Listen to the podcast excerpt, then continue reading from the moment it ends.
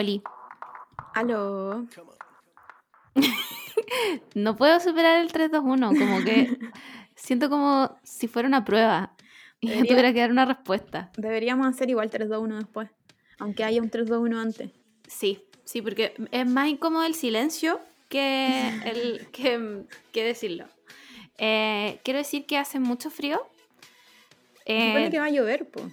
No, es mentira. Bueno, es mentira. Encuentro, ¿sabéis que yo voy a hacer una denuncia pública? En este mismo instante quiero denunciar a esta ciudad llamada Santiago que no tiene cultura ni lluvia, porque está lloviendo en todo Chile, menos acá. Y, hay otra, otra funa que literalmente si llega una nube, una nube con lluvia, eh, se nos corta la luz, se nos corta el internet, de, se por días. Se inundan esas casas de Maipú que siempre se inundan. Onda. Bueno, los pasos de nivel de todo este país colapsan. No, es casi como si las autoridades no supieran que en Santiago llueve. Como, ¡oh, lluvia! Nunca me lo esperé. A lo mejor esto es una conspiración y onda las autoridades hacen que no llueva en Santiago. Para que no pase esto. ¿Tú creí? Igual puede ser. Igual Piñera es lo suficientemente millonario. Tu idea, tu idea no es tan descabellada. No, pero es que ¿cómo puede, ¿cómo puede llover en todo un país y en Santiago? No, la nube dijo, sorry, pero por aquí yo no paso, esta ciudad está chapico. no puedo pasar por aquí, los odio, estúpidos. Igual, yo tengo hace muchas ganas, tengo ganas de comer sopaipillas pasadas. Yo soy fan de la sopaipilla pasada, me encanta la sopaipilla pasada. Cuando llueve hay que hacer sopaipilla pasada, debería ser una ley en este país. Pero la gracia de la sopaipilla pasada es que es más rica cuando la comí lloviendo, po. Por ejemplo, yo ahora me podría hacer sopaipillas pasadas. Sí. ¿Pero van a ser ricas? No. No. O sea, o sea, sí, mira, pero no. Estoy hablando desde la ignorancia porque a mí me cargan. Ya lo dije, ya. Ya, ¿sabéis qué? Otra razón más para funarme, ya lo dije. No me gustan las sopaipillas pasadas. La, es más, me atrevo a decir que las odio. Juan, me atrevo a decir que las odio. A pesar de tu cara de desaprobación, las detesto, me cargan. Pero sí me gustan mucho las sopaipillas normales. ¿Ya? Las que no tienen esa hueá asquerosa de chancaca. Ya, lo dije, asquerosa. Em, y son un 375% más ricas cuando llueve. Onda, no hay comparación. Llueve y simplemente su sabor como ascending. Es una hueá como... No solo una sopaipilla, como que ponte tú, si se te ocurre hacer panqueque. También son sí. mil veces más ricos. Eh, ya, ¿sabéis qué? Te invito a postular esta tesis. ¿Por qué hay comidas que saben más ricas cuando llueve? ¿Será porque estáis como en el mood, así como de lluvia, como todo está más oscuro y como que querí, no sé, estar como en la casa y comí algo rico y es, es como, no sé, abrazador? Pero ponte tú, es que no le pasa a todas las comidas, porque si yo me como un paquete de papas fritas, cuando llueve, van a ser igual de ricas que cuando no llueve. Claro. ¿Cachai?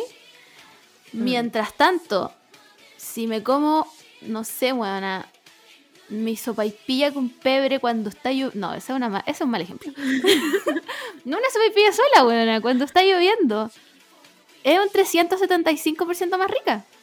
¿Qué otra comida rica con lluvia? Cualquier hueá dulce. Que no sea como un café helado, obviamente. que obviamente es una hueá que yo tomaría como en un día con lluvia. Em, bueno, un chocolate caliente. Sí. ¿Cuándo chucha más te dan ganas de tomar chocolate caliente que cuando no llueve? O sea, cuando llueve. No sé hablar, pero ya todos me entendieron. se entendió, se entendió. Sí, porque es, es como muy, muy caliente y si está, se supone que en el verano tenéis que comer cosas calientes y en el invierno cosas heladas, pero yo no creo es, esa teoría. Sabéis que yo creo que eso es una mentira. No, la OMS no sé qué, qué, dice al respecto. No me interesa tampoco. Pero, pero sí, pues si hay, si hay comida, o sea, si, si hay helado, si está muy helado, obviamente te dan ganas de comer cositas más. Por ejemplo, yo soy muy fan de la carbonada. Yo sé que a la gente no le gusta mucho, pero a mí me encanta la carbonada. Y cómete una carbonada lloviendo. Sí. Man, es el mejor plato del mundo. El sabor se amplía. Es una wea como. Esta es una carbonara real. ¿Hará algo así? Eh, y es que no hay. ¿cuál, no sé cuál es la explicación. Porque, bueno, está comprobado. El que me diga que esa wea es mentira es un estúpido. está mintiendo. Una persona que no quiere aceptar la realidad de este país. Pero es real. Ahora yo me pregunto, ¿pasará en todos lados? Toda la gente de este mundo comerá, o sea, como cuando llueve y come weás como de lluvia, dirá como, ah, estas cosas son más ricas en la lluvia. ¿Hay comidas de lluvia también como para otros países? Eh, no sé, Porque, porque en otros países llueve con calor. Claro, sí, pues nosotros no tenemos ese- esa hueá de tropical, pues. No tenemos. Gracias a la vida, concha su madre. No tenemos ese. mm, ese clima. Y por ejemplo, no sé, pues los gringos me tinca que comen bacon siempre. Onda, hace calor, llueve, desayuno, once, almuerzo, Todo. todo bacon. Entonces, como que no sé si tendrán algo. Algo Como, más. No sé, solo me recuerda como a los gringos como en Navidad que hacen sus huevas como chocolate caliente como con peppermint y esas cosas que son antinaturales. Mm. ¿Qué otro, ¿Qué otro país tiene, tiene este clima mediterráneo? Alguno del Mediterráneo, yo creo. No, es que, por ejemplo, ya pienso en Italia. Pero siempre que veo Italia está como con sol. Italia tiene, o sea, no, lluvia de tener, pero Italia tiene nieve. Weona. ¿Somos los gringos que no sabemos otro país afuera de América? no puedo, no, voy a te- O, o- o ya, o ya, pongamos nuestro amigo, nuestro amigo vecino ar- argentino. Igual ellos tienen un poquito más de, de humedad que nosotros. No sé por qué. Yo tampoco, ¿Será el Atlántico? porque est- están en el otro mar. Bueno, pero, pero llueve con un poquito más de, de humedad.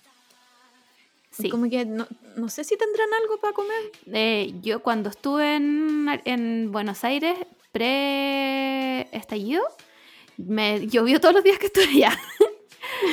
y no, ¿sabéis que la gente como que vivía su vida normal? Com- comía helado. No puede ser. esto. Otra hipótesis. Otra tesis. Esto solo pasa en Chile. es que no... Bueno, es, que, es que yo no sé, gente aquí entusiasta de, la, de las sopaipillas pasadas. Por ejemplo, a mí me pueden gustar mucho y yo ahora tengo ganas de hacer y estoy que, que voy y, y hago la sopaipilla yo mismo y me las hago. Pero yo sé que debo esperar a la primera lluvia. ¿Cachai? Sí. Si no es como mala suerte. Entonces, ¿por qué? ¿Hay otra comida en el mundo que nos pase esto? No hay otro país en el mundo que haga esto. Bueno, abrimos un, un portal en mi mente que no voy a poder cerrar hasta que lo averigüe. Porque en, en Japón no tienen como un ramen especial por último en... en... No. No, porque llueve con calor también. Mm. Entonces da lo mismo. Igual que en Corea. Entonces, mm, weona, estoy... Necesito ayuda. Alguien que sepa, por favor, de este tipo de estudios y me diga la verdad. ¿Somos el único país del mundo? No puede ser. No, me siento como cuando alguien en Twitter pregunta como soy la única que... No, no, podemos, no puede ser. No puede ser. Porque obvio que hay países en los que el clima es mucho más extremo, como, como no sé, bueno, en Europa cuando nieva y hay como menos 28 mil grados. ¿Cómo no van a comer una hueá especial? Pero ponte tú, nunca, nunca he escuchado a mi mamá decir como cuando hace mucho frío como, ¡Uh, la, la! Me comería una baguette con... nunca, weón. Entonces siento que es una invención de este país de mentira. ¿Por qué? Iván, estoy segura que hay otra hueá para la, pa la lluvia y no me puedo acordar. Mm, sopa y pilla. Pero, pero hay como otro... Bueno, de todas maneras, de todas, vamos a hacer una encuesta. Esa es mi solución para todo. Gente, gente del mundo. Sí. ¿Cuáles son las comidas de lluvia para, para el mundo? Nuestro anchor dice que nos escucha gente de muchos países. Quiero saber cuál es la comida de lluvia de su país. Sí, porque en estos países ya, ponte tú que hace mucho frío, toman copete. Sí, Pero no creo que el copete sus- sepa un poco más rico con frío. Que vas a ver igual. ¿cómo, cómo un copete va a hacer el símil a una sopaipilla? no puede ser, es una mentira. No puedo creerlo, no puedo creer de verdad que llegamos a este punto en, en el que no tenemos la respuesta.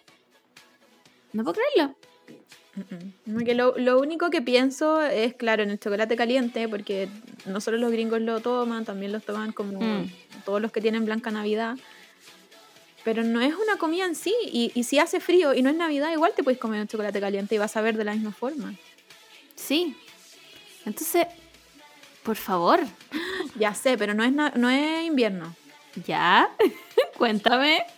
es verano. Es verano. Ya. Los porotos granados. Ah, es que ahí me perdiste. Que yo no como por otro grano. Ya, eh, se acabó esta introducción. eh, Una vez más. vamos a lo que. O sea, ¿no te gustan las sopaipillas pasadas? ¿No, No. te gustan los porotos granados? ¿Cómo disfrutas la vida, Margot? Es que no me gustan las legumbres en sopa. No me gustan las legumbres en sopa, weón. Nunca me han gustado. Pero si tú me das una ensalada de porotos, me la voy a comer. Si tú me das una hamburguesa de porotos, yo me la voy a comer. Lo mismo que las lentejas. Pero si tú me das la sopa de los porotos, prefiero lamer el suelo. No, no puedo explicar por qué. Mi terapeuta tiene muchas teorías. Yo no lo puedo explicar. Nunca me han gustado. weón, nunca me van a gustar. Eh, el Simón tiene que batallar para que hacer esas weas acá en la casa porque yo las odio. No me gustan. Y no, no, no sé si es como la textura. No sé. Pero no me las puedo comer. Bueno, realmente, a menos que. No, no. La única forma de que, que me las podía comer era cuando, weón, ya, historia aparte, cuando yo era chica vivía al frente de la casa de mi abuela. Y todos los viernes sagradamente tenía que ir a quedarme a su casa porque así es la vida. Entonces de repente mi mamá no quería que yo me quedara allá, entonces le decía a mi abuela como, Juan, dile que no, ¿cachai? Y yo era muy pilla porque como vivíamos al frente le decía al furgón del colegio que me dejara ahí, ¿cachai? Y yo me agarraba de la reja de mi abuela y le tocaba el timbre, le tocaba el timbre, le tocaba el timbre. Mi abuela me decía como, no, tienes que irte a tu casa. Y yo, no, quiero quedarme aquí porque es viernes. Y mi abuela decía, bueno, hay porotos. Hice porotos. No, puede, no puedes, onda, si te quedas tienes que comer porotos. Y esa era la única forma de que yo comiera porotos. Como, no importa, abueli, yo me quedo y como porotos.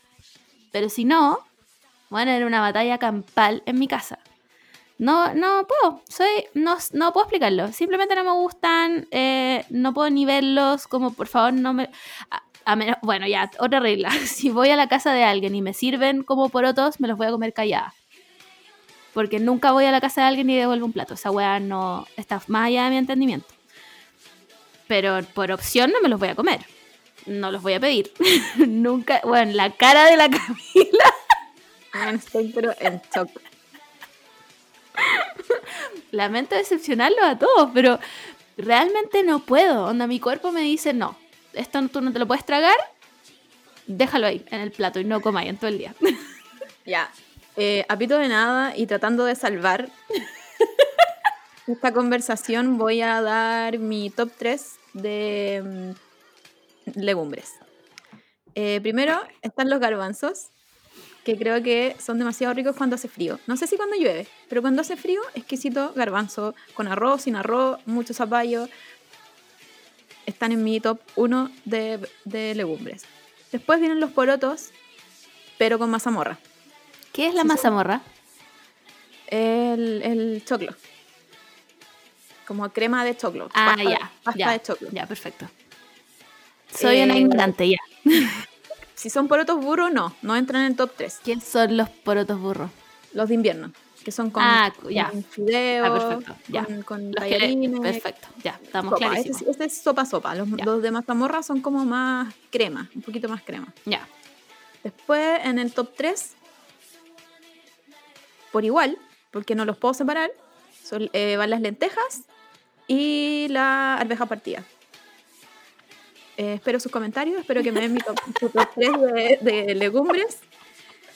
Coman sus legumbres, no sean como la Margot porque tienen que comer igual legumbre. La, la ensalada sí, a mí me gusta mucho en verdad. Me gusta caleta la, mm, la ensalada de poroto, cebolla y perejil. Increíble. increíble. Con mucho No, limón. Mucho limón, mucho limón. y agradecida de la vida de haber nacido en un momento en que esa ensalada exista. Em, ya, an- eh, si- mm, sigamos moviéndonos pues, antes Sí. de pelear porque Sí, ya, sí, sí, no continúo. puedo creer. Es que no, estoy, estoy todavía, no, no lo creo. Es que, weón, ¿sabéis qué? Yo quiero decir que yo antes creía que yo no era una persona mañosa. La vida se encargó de decirme lo contrario. Como, mi problema es que soy muy específica en las cosas que no como, ¿cachai? Porque es raro como que, que no me coma las, las lentejas o como las legumbres en sopa, pero sí como en ensaladas, ¿cachai? Claro. Porque lo que no me gusta no es el sabor, porque evidentemente el sabor en, en una ensalada es igual, ¿cachai? Lo que no me gusta es, no sé si es visual o la textura, pero no puedo. ¿Cachai? No, Mm. no puedo, no... mm. Realmente mi cuerpo me dice, no te puedes comer esa wea. No te la comas. Onda, tu vida va a estar mal si te la comas y yo, bueno, ya no me la como. Listo, sabéis que ya no me la comí. Chao. Sí, yo creo que igual tiene que ver como la experiencia personal también, porque como yo fui, me hice vegetariana muy chica, tenía que comer mis legumbres aunque Sí, no me gustaran, ¿cachai? Como e- era, era un sí, era, era, te comí esto o te va a dar anemia, ¿cachai? Mm. Entonces, no sé si fue un gusto adquirido al final, pero, pero soy demasiado full legumbres. Yo comería toda la semana legumbres, en serio. Te encuentro... La lenteja roja, Son buenas las lentejas rojas. Son Ya. buenas. ya. Eh, también quiero denunciar prácticamente a todo este país. Sí, quiero hacer otra, una nueva denuncia. una nueva denuncia contra este país. Eh, le, quiero, le quiero pedir, por favor, a las placas tectónicas. Les quiero, es más, les quiero suplicar a las placas tectónicas que paren. ya, pero O, o- o- o le dan con todo de una o, o paran. Pero, pero esta, este pre terremoto Tokio Magnitud 8.0 no lo quiero. no lo quiero. Porque no me asusten de a poquito. Asústenme de una y que me dé el infarto y, y después yo pueda seguir con mi vida, pero no de a poco porque es como un infarto acumulado, ¿cachai? Ya basta. Ya, pero. ¿qué pasa si las placas te dicen, Margot, si tú te comes dos legumbres a la semana, no, No, filo no. no nos, va- no nos vamos a mover de aquí a 10 años? No, rechazada la propuesta. No hay trato. Mi abogado dice que no. Apelación, su señoría. Arroba Dios. No. No, si no lo puedo negociar. La única que me hacía negociar era mi abuela. Y mi abuela está muerta. Así que ya no hay negociaciones. Así que, de verdad, weón, ¿a qué, a, qué corte internacional tengo que mandar esta demanda? Porque, por favor, por favor, anoche volvió a temblar. Volvió a temblar. En el medio de la noche. Yo no he sentido ningún temblor, pero aquí va, aquí va mi teoría, onda, si hay alguien aquí, un psicólogo que me ayude. He estado tan ansiosa esta semana que estoy como así. Entonces siento que Oh, estoy, el peor tipo de ansiedad. estoy como en, en en constante... Entonces a lo mejor por eso no he sentido los temblores. Sí, puede ser. Puede ser. Puede ser igual. Te encuentro apoyo apoyo esta tesis doctoral. Sí, la apoyo, porque realmente, Diez, diez temporadas de Grey's Anatomy me, me dieron un, un diploma de, de que soy por doctora. supuesto, te- o sea, tú estás haciendo la residencia en el hospital Camila Moore en este minuto. Grace, que ahora se llama eh, Grace Sloan Memorial. Porque ya, Phil, ni siquiera voy a preguntar. Como, ¿Se le pueden cambiar así los nombres a los hospitales? Es que lo vendieron.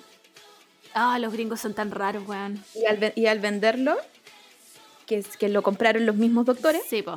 Podéis cambiarle el nombre a lo que queráis. Tragedia, terremoto. Terremoto en el hospital Camila Moore.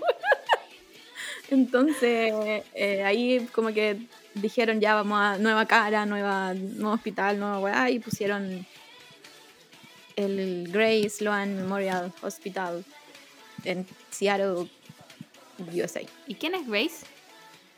¿O es Grace como de gracias a Dios nomás? No, no, Gray, el apellido Gray. Ah, Gray, ya, Gray, coma S, ya, perfecto.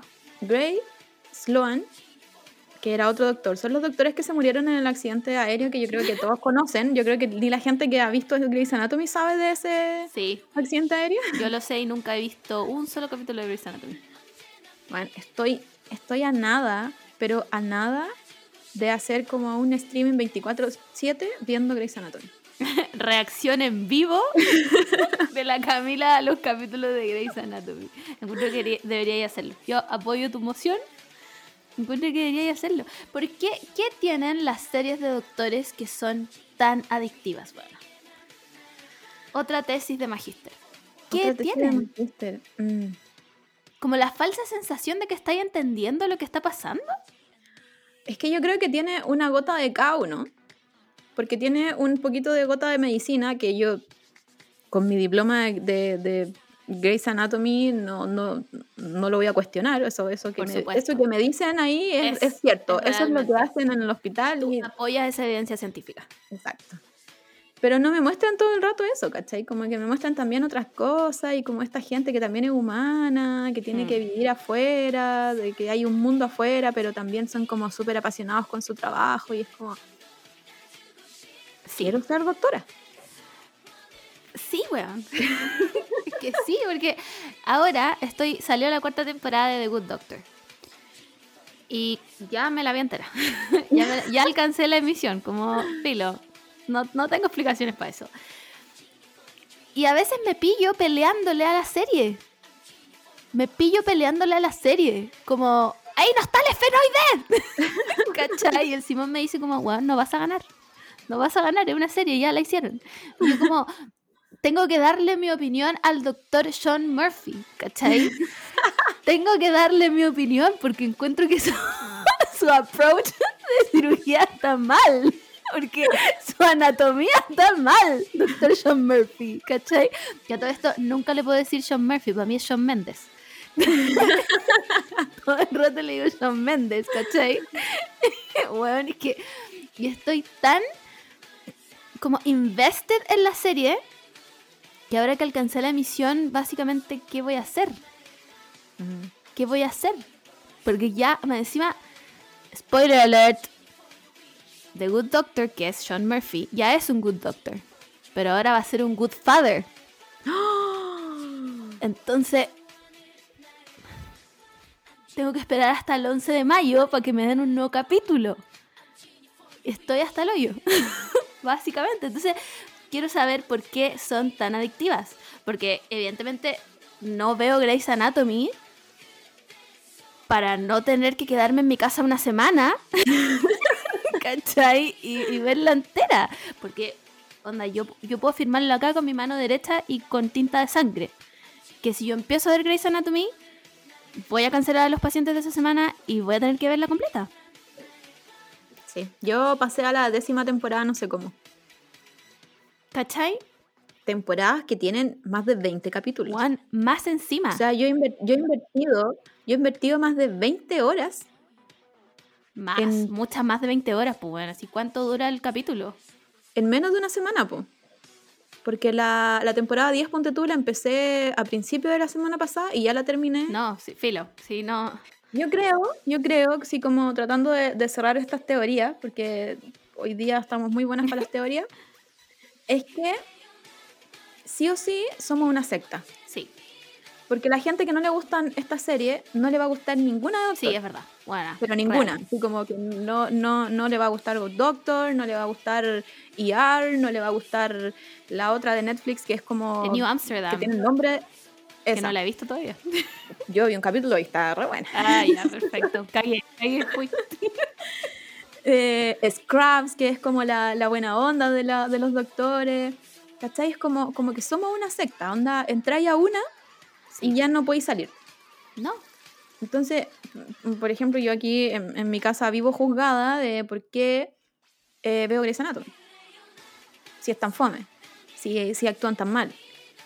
Pero yo les digo, pero mira, mira cómo Grey's Anatomy, o sea, Grey- Meredith Grey se ha superado ella misma. Antes ella no podía hacer esta operación sola y ahora la está haciendo sola.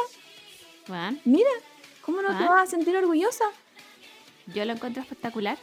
Así que sí, yo creo que esa es mi teoría, de que empezáis por una y te convertí sí o sí en una secta y no hay vuelta atrás. Sí, pues, sí, ER, por eso tuvo como. Bueno, ER también tuvo como 15 temporadas. Sí, pues tuvo caleta. Ahí se hizo conocido George Clooney, lo conocimos canoso y salió canoso. ¿Cómo, cómo. Bueno, cuando tenía como 25 años. tenía como 25 años. Bueno, qué fuerte. Lo encuentro fuertísimo, fuertísimo. Eh, díganos cuál es su serie favorita de doctores. Para verla. ¿Y por, Para qué, verla. y por qué son tan activas? ¿Será porque nos muestran un poco de, de medicina? Sí. ¿Que nos muestran un poco de- del lado humano de los doctores? ¿Porque son gente linda?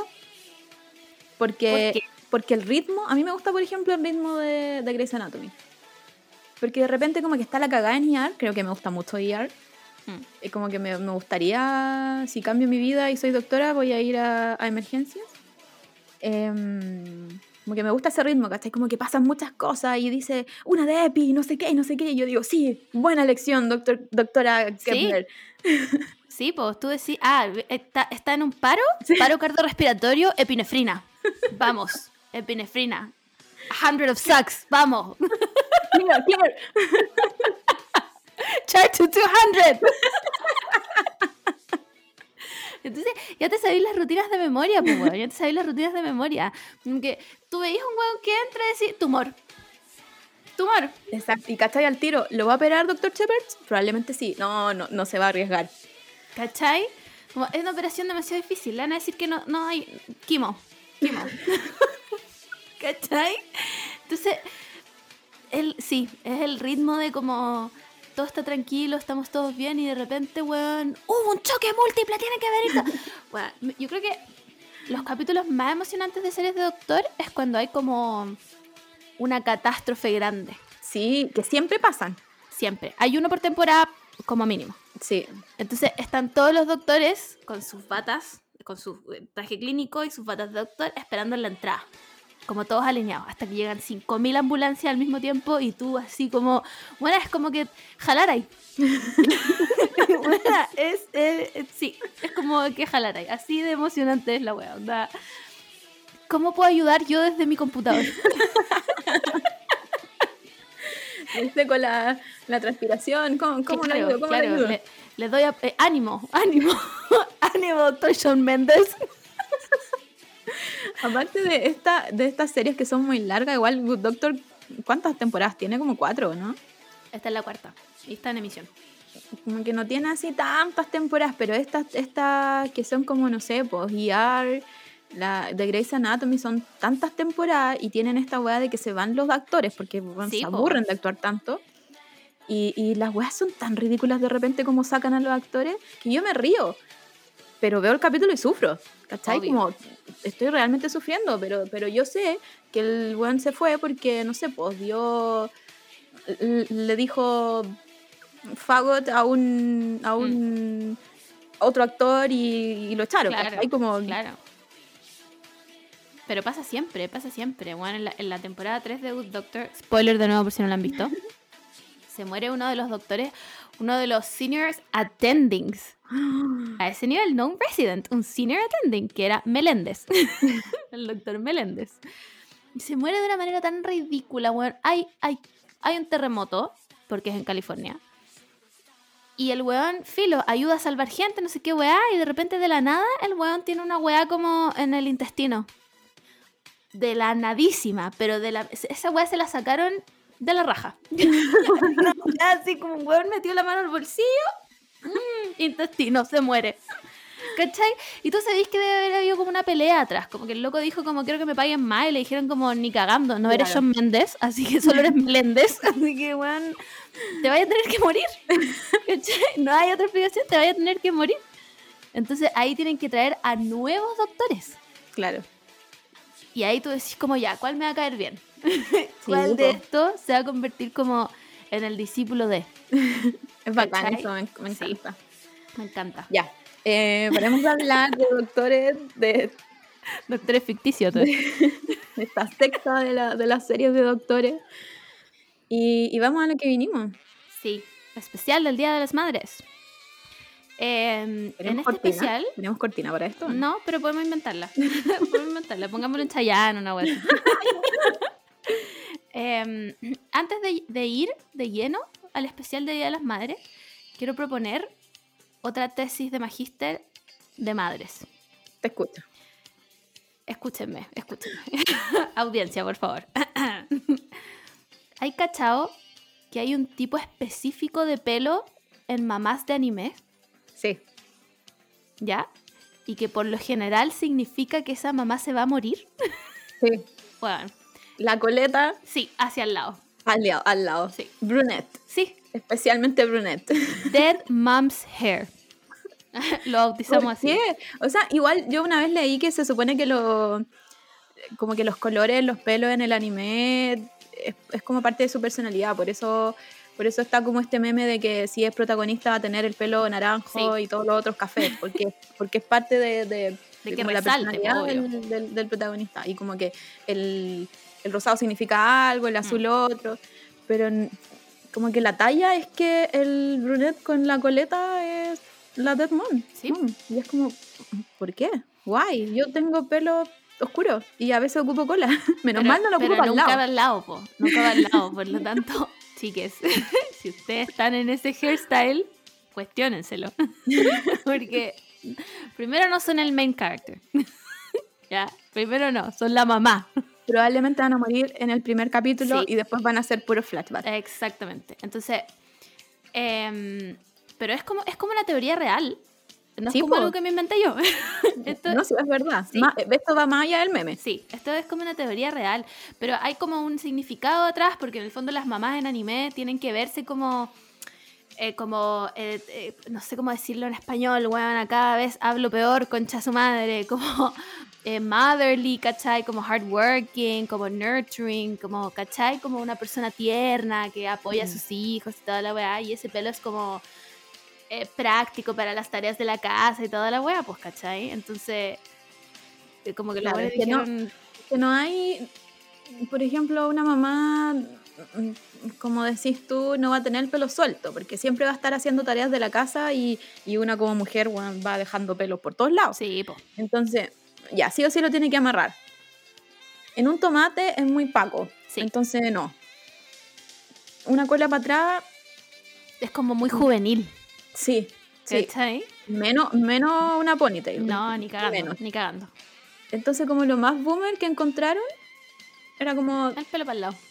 tirar la cola para el lado. Sí. Sí, como para el lado. Porque hay cachado esta, este otro estereotipo de mamá en anime. Que es como la mamá buena para el carrete. Como la, la mamá que sale a carretear y llega a curar y como que el hijo tiene que hacerse cargo y la weá. Ya, esa mamá nunca tiene ese, ese peinado. No, Nunca tiene ese peinado. Siempre tiene el pelo suelto. Porque es la mamá O buena para el carrete. Sí. una, una de las dos. Qué fuerte Japón. Qué fuerte. Qué fuerte Japón. Ah, para que la piensen. ¿Cuál, qué- cuál de los dos tipos es su mamá? mamá que va a morir en cinco capítulos. o mamá curadísima. Una de dos, no hay otra opción. Ya. ¿A qué vinimos? Venimos a hablar de las mamás. Hablemos de nuestras mamás primero, porque yo tengo mucho que decir de mi mamá. no, mi mamá, mi madre. No voy a decir su nombre, pero quiero decir a mi mamá que la amo mucho, aunque peleemos siempre. Eh, bueno, es que mi mamá y yo somos dos personas incompatibles. Realmente incompatibles, pero obviamente como es mi mamá la quiero. Bueno, ya la amo. Em, partamos porque mi mamá es cáncer. Uy, sí, partamos con eso. Sí, mi mamá es cáncer, que según yo es signo de agua. ¿Sí? Ya, yo soy ¿Cuál es- Sagitario. cómo, cómo es tu, ¿Cómo es tu familia? Oh, ya. Mi, Cuando eran cuando er- estaban juntos y eran un, un intento de, un intento de familia de funcional. familia feliz. Em, puta, nunca, nunca fuimos familia unida. Mm, Tal vez cuando yo era muy chica y era hija única. Pero mi papá siempre trabajó mucho, hasta muy tarde, aunque yo creo que no estaba trabajando. Eh, mi mamá también trabajaba caleta, entonces yo pasaba con mi abuela, ¿cachai? Iba al colegio, pasaba con mi abuela. em, después nació mi hermano. nunca fuimos muy unidos. Después nació mi otro hermano, nunca fuimos muy unidos. No, como que el otro día leía en Twitter, ponte tú, em, una niña que decía como, weón, sus familias no se sientan todos a comer en la mesa, como que en mi familia se sienta uno, se sientan todos. Bueno, en mi casa esa weá no pasó nunca. A menos que fuera como una comida formal, como esas weas de cuiquerío que hacíamos. Si no, weón, mm, eh, tal vez el desayuno, tal Mm. vez, ¿cachai? Pero en mi casa siempre hemos sido como de puertas cerradas.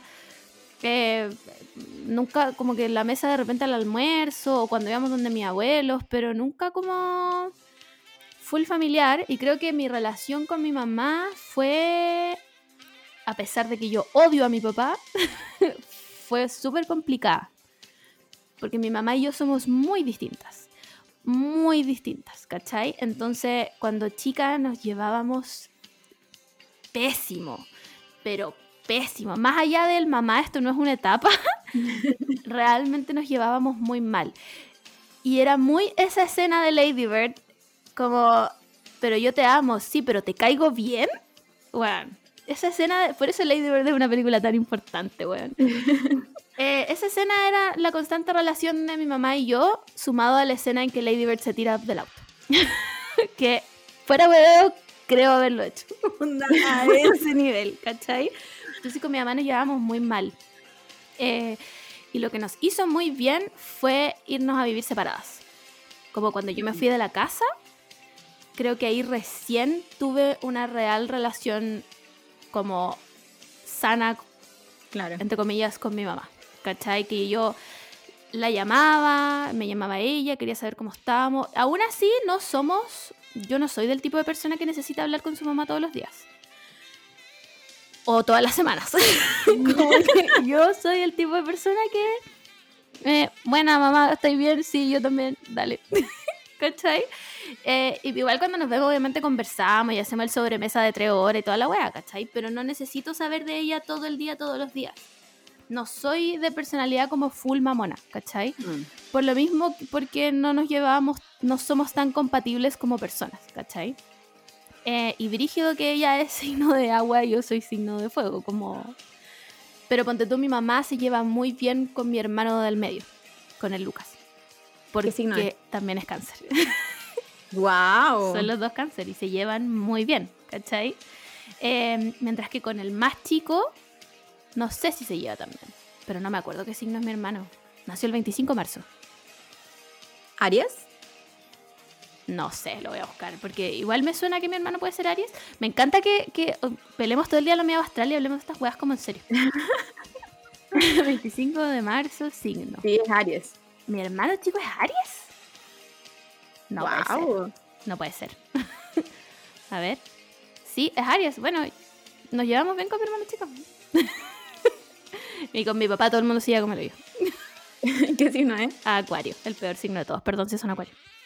Wow. Siempre, cacha que siempre veo como weas de. mm, como de signo, desde que estoy como en TikTok signos.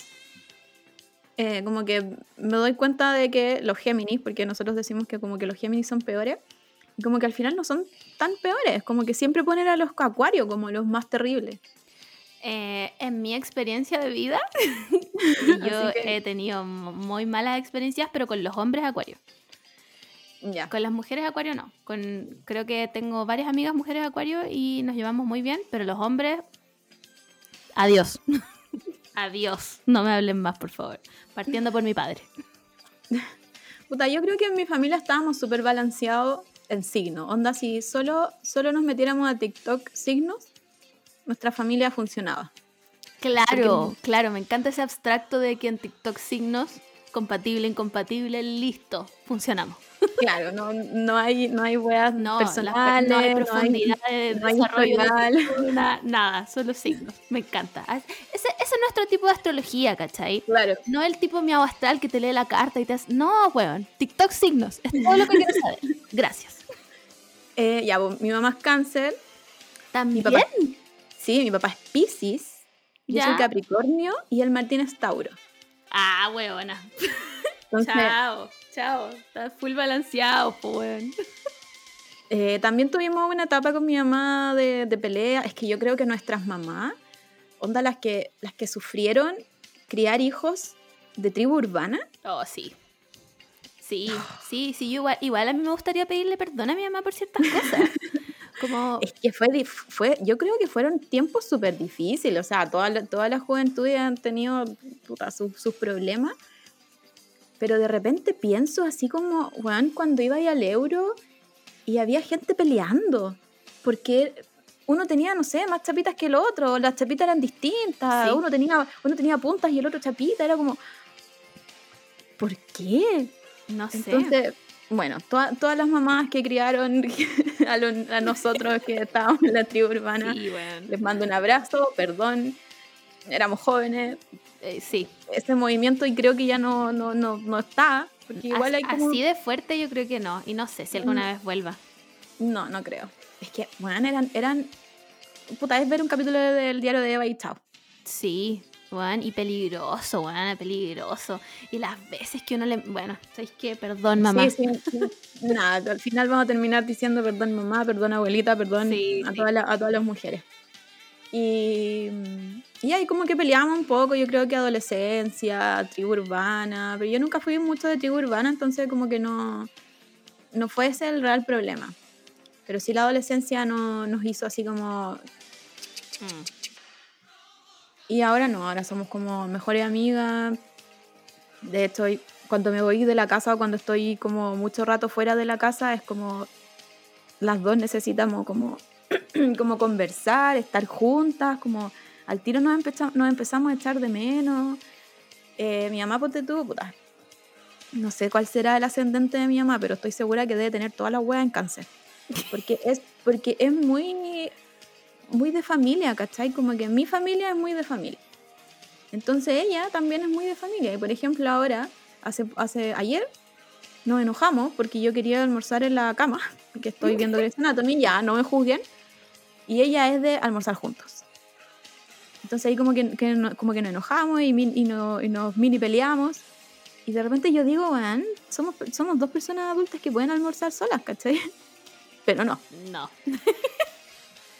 Así que nada, eh, gracias mamá, gracias mamá por todo.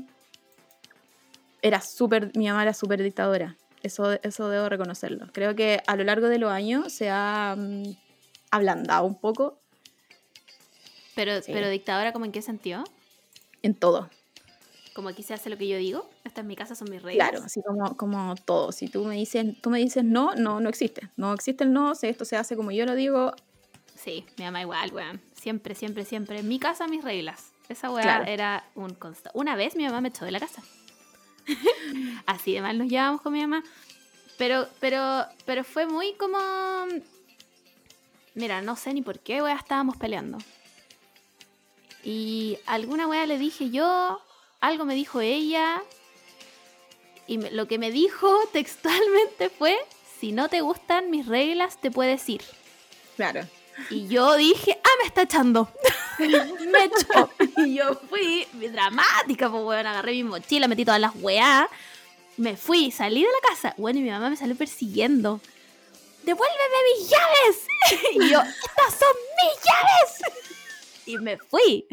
¿Y sabía dónde me fui? Donde mi abuela, weón. Me fui donde mi abuela a acusar a mi mamá. bueno, entonces sí, teníamos esa relación con mi mamá como de filo, habían atados de, mi papá estaba metido entre medio, toda la Claro. pues, pero, pero nos llevábamos muy mal, weón, porque mi mamá también era muy así, y creo que hasta el día de hoy es muy así, solo que ahora ya me da lo mismo porque no vivimos juntas, pues, pero Claro. mi casa, mis reglas, aquí se hace lo que yo digo, ella siempre estaba bien, yo siempre estaba mal, ¿cachai? Mm. Entonces era...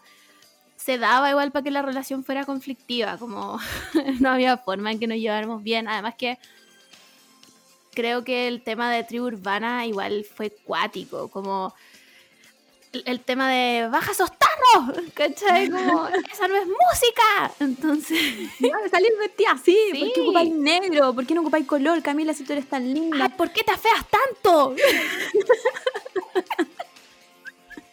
Weón, y yo lo pienso y digo, me da terror ser ese tipo de mamá si es que alguna vez tengo un cabro chico, weón.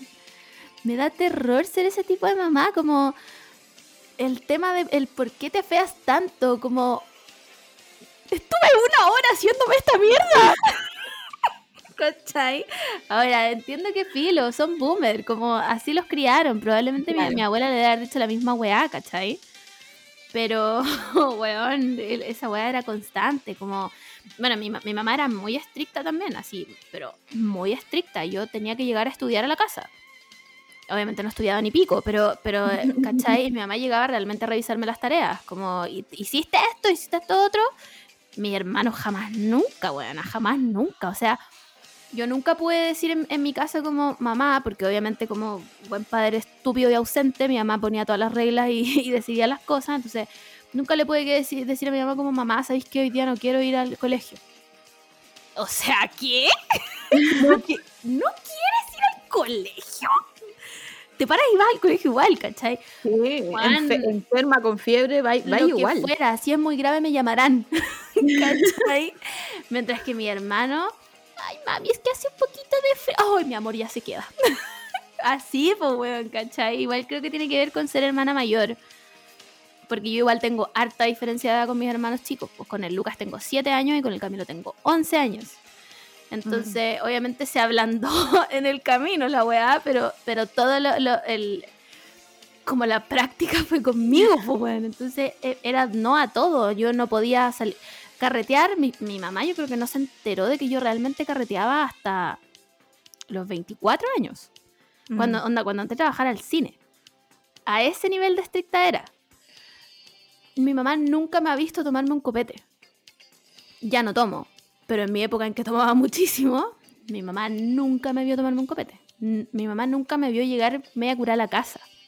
Porque yo sabía que esa weá iba a significar el grito, pero en el cielo, ¿cachai? Sí. Entonces yo, por lo mismo, nunca le pedía permiso para las cosas. Yo le decía, mamá, me voy a quedar en la casa de. ¿Y van a estar los papás? y yo, sí, mamá, tengo 19 años, pero van a estar. van a estar, ¿cachai?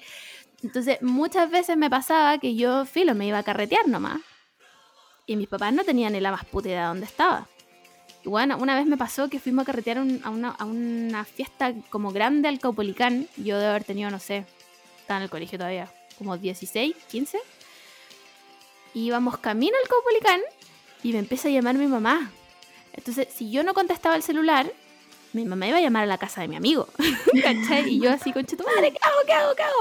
Bueno, y todos los hueones armamos como una carpa con bufanda, como con pañuelos con los que andábamos. Y yo como, no, mamá, sí, aquí estamos comiendo pizza, no sé qué de ah, como, jaja, ya, mamá, gracias, chao. Entonces, huevona, no hagan eso. No, no, No hagan hagan eso. eso, díganle a sus yo- papás dónde están. Yo de repente pienso, claro, como mi hermano es más chico, como que ya los platos rotos los pagué yo. Y, y, por ejemplo, yo me acuerdo que cuando mis compañeras empezaron a hacer como estas pijamadas, Mm. a mí nunca me dejaron ir a quedarme una pijamada. Onda, me iban a buscar igual. Y era como, pero mamá, por favor, filo. Creo que cuarto medio fue la primera vez que me fui a quedar como con mi amiga. Y porque son mis amigas. Eh, en cambio, el Martín no, el Martín es más, más relajado, lo dejan ir.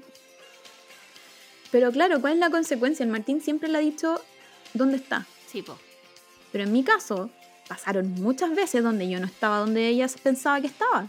Millones. ¿Cachai? Entonces de repente uno, uno ahora grande que es más madura y tiene Y sus entiende reflexiones los peligros del mundo. y dice como, ya, claro, agradezco Caleta que mi mamá no me haya hecho hacer algunas cosas, como por ejemplo ir a las weas de la escena, porque menos mal. Eso es lo que más le agradezco a mi mamá, como que no me haya dejado ir a tocatas ni nada de eso. Y... mm, eh, pero claro, por, por consiguiente ahora pienso, ¿qué pasa si me hubiese pasado algo? Sí, po. Realmente. Sí, pues, como intento ponerme en el lugar de mi mamá y pienso las weas que yo hacía, weón, y me da, me da ataque, me da ataque. El tema de las tocatas, obviamente a mí no me dejaban ir a las tocatas, ni a mí ni a mi mejor amiga, con la que andábamos para todos lados literalmente de la mano. Esa wea la agradezco, como que con mi mejor amiga éramos muy Mm. unidas y realmente onda, nos cuidábamos entre nosotras, ¿cachai? Pero ambas dos le mentíamos a nuestros papás porque no- a ninguna de las dos nos dejaban ir, ¿cachai? Claro. Entonces, bueno, me acuerdo de tocatas en sucuchos metidos adentro del centro, donde toda la gente era más grande que nosotras, y nosotras ahí como, ¡Woo! Y mi mamá creyendo que estábamos en la plaza de las esculturas de Providencia. A ese nivel, ¿cachai? Bueno, veces en que me iba a quedar a la casa de una amiga y estaba en Viña. Bueno, ¿Cachai? Entonces, bueno, lo pienso y digo, oh Margot, ¿por qué hacía esa weá? ¿Por qué? Porque obviamente no me iban a dejar ir, pues weón. Mi mamá Sí, me po. iba a decir, era un no rotundo y no rotundo nomás, pues, ¿cachai? Pero el, el nivel de peligro que había en ese tipo de weas era muy grande, pues weón. Entonces, yo creo que el tema de ser tan estricta o sea, entiendo por qué lo era, ¿cachai? Pero causa un nivel de desconfianza claro. mm. en el que tú no eres capaz de decirle realmente dónde está ahí, ¿cachai? Y pueden pasar un millón de cosas. O sea, siempre, bueno, creo que he contado esta wea mil veces, pero el día del terremoto del 2010 yo me iba a ir a carretear.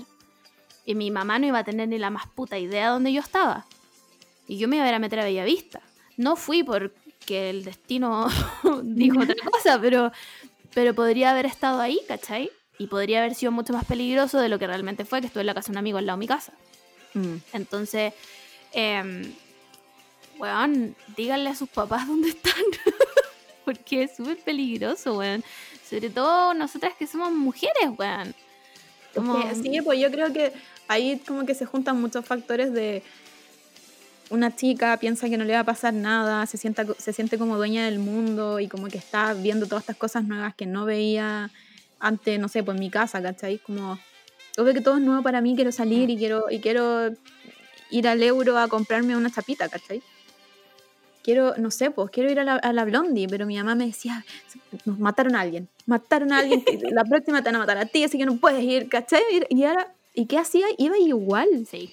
porque quería ir, ¿cachai? Porque, Porque quería adolescente, weón. Quería hacer claro, cosas. entonces, entonces, claro, no me quiero meter tampoco en la, en la crianza de la gente, pero, pero creo que uno tiene que hacer como un, un juego entre, entre como las dos partes, como... Mm. como dar un poco y también como, como sobreproteger, ¿cachai? Como que yo creo que soy partícipe de, de sobreproteger, a, o sea, no sé si sobreproteger, pero proteger a los Mm. niños. Como en- eh, hacerles entender que no es que no quiero que vayas porque no, que- no quiero que la pases bien, porque no quiero que seas libre, ¿cachai? Claro. Porque pasan estas weas y te puede pasar algo. Pero las mamás nunca lo explican así. No, siempre, lo, siempre lo explican como, como te odio y no quiero que nunca en la vida te diviertas. Y no, porque es no, y, y, y weón, ya esta es mi casa, y mientras vivo bajo mi techo, ¿cachai? Y tú decís Entonces, como soy joven y me mando sola. y- sí, y, bueno, como, Yo voy, probablemente parafraseamos Lady Bird siempre este capítulo, pero cuando le dice eh, cuánto te debo, así como de cuánto te debo de crianza y te lo voy a devolver. weona, no sé, no te puedo, ni siquiera puedo contar con las manos cuántas veces le dije esa weá a mi mamá. ¿Cuánto gastaste en esta weá? Te la devuelvo. ¿Qué? Se la voy a Voy a ser devolver. millonaria, voy a ser millonaria, te devuelvo todas las weas. No necesito tu plata. Entonces, puta, me hubiera gustado como tener más confianza con mi mamá, Mm, porque nunca me pasó nada, pero pudo haber sido un millón de veces y ojalá mi mamá hubiera sabido realmente dónde estaba, ¿cachai? Ahora, mucha gente dice como, ay, obvio que en verdad sabía y nunca te di. Yo creo que no. No, Yo realmente creo que mi mamá no tenía idea de dónde yo estaba. ¿Cachai? Yo creo que mi No, mamá que no. me creía. Y bueno, porque no, no sabía. Porque si mi mamá hubiera sabido dónde yo estaba, yo estaría en otro lado. ¿Cachai? No, en otro plano astral me refiero. Entonces, yo realmente creo que mi mamá no tenía idea. Pero me hubiera gustado como poder tener una relación más de confianza. Obviamente eran otros tiempos, eran los 2000 y algo, Mm. ¿cachai? No sé, siento que ahora las relaciones madre-hija son mejores. Me da como esa impresión, como... No sé, tal es vez... que, es que sí, yo creo que ya hablando de feminismo, Sí. creo que cambi- cambia la relación en un en un por 100%, ciento, sí. ¿cachai? Como hablar de feminismo con tu mamá y que te pregunte, weá, es como, ya, somos las dos mujeres y no somos mamá e hija, ¿cachai? Como, Claro. Sí, obviamente está nuestro lazo sanguíneo, pero somos dos mujeres con dos mundos apartes, ¿cachai? Que están tratando de convivir en este mundo.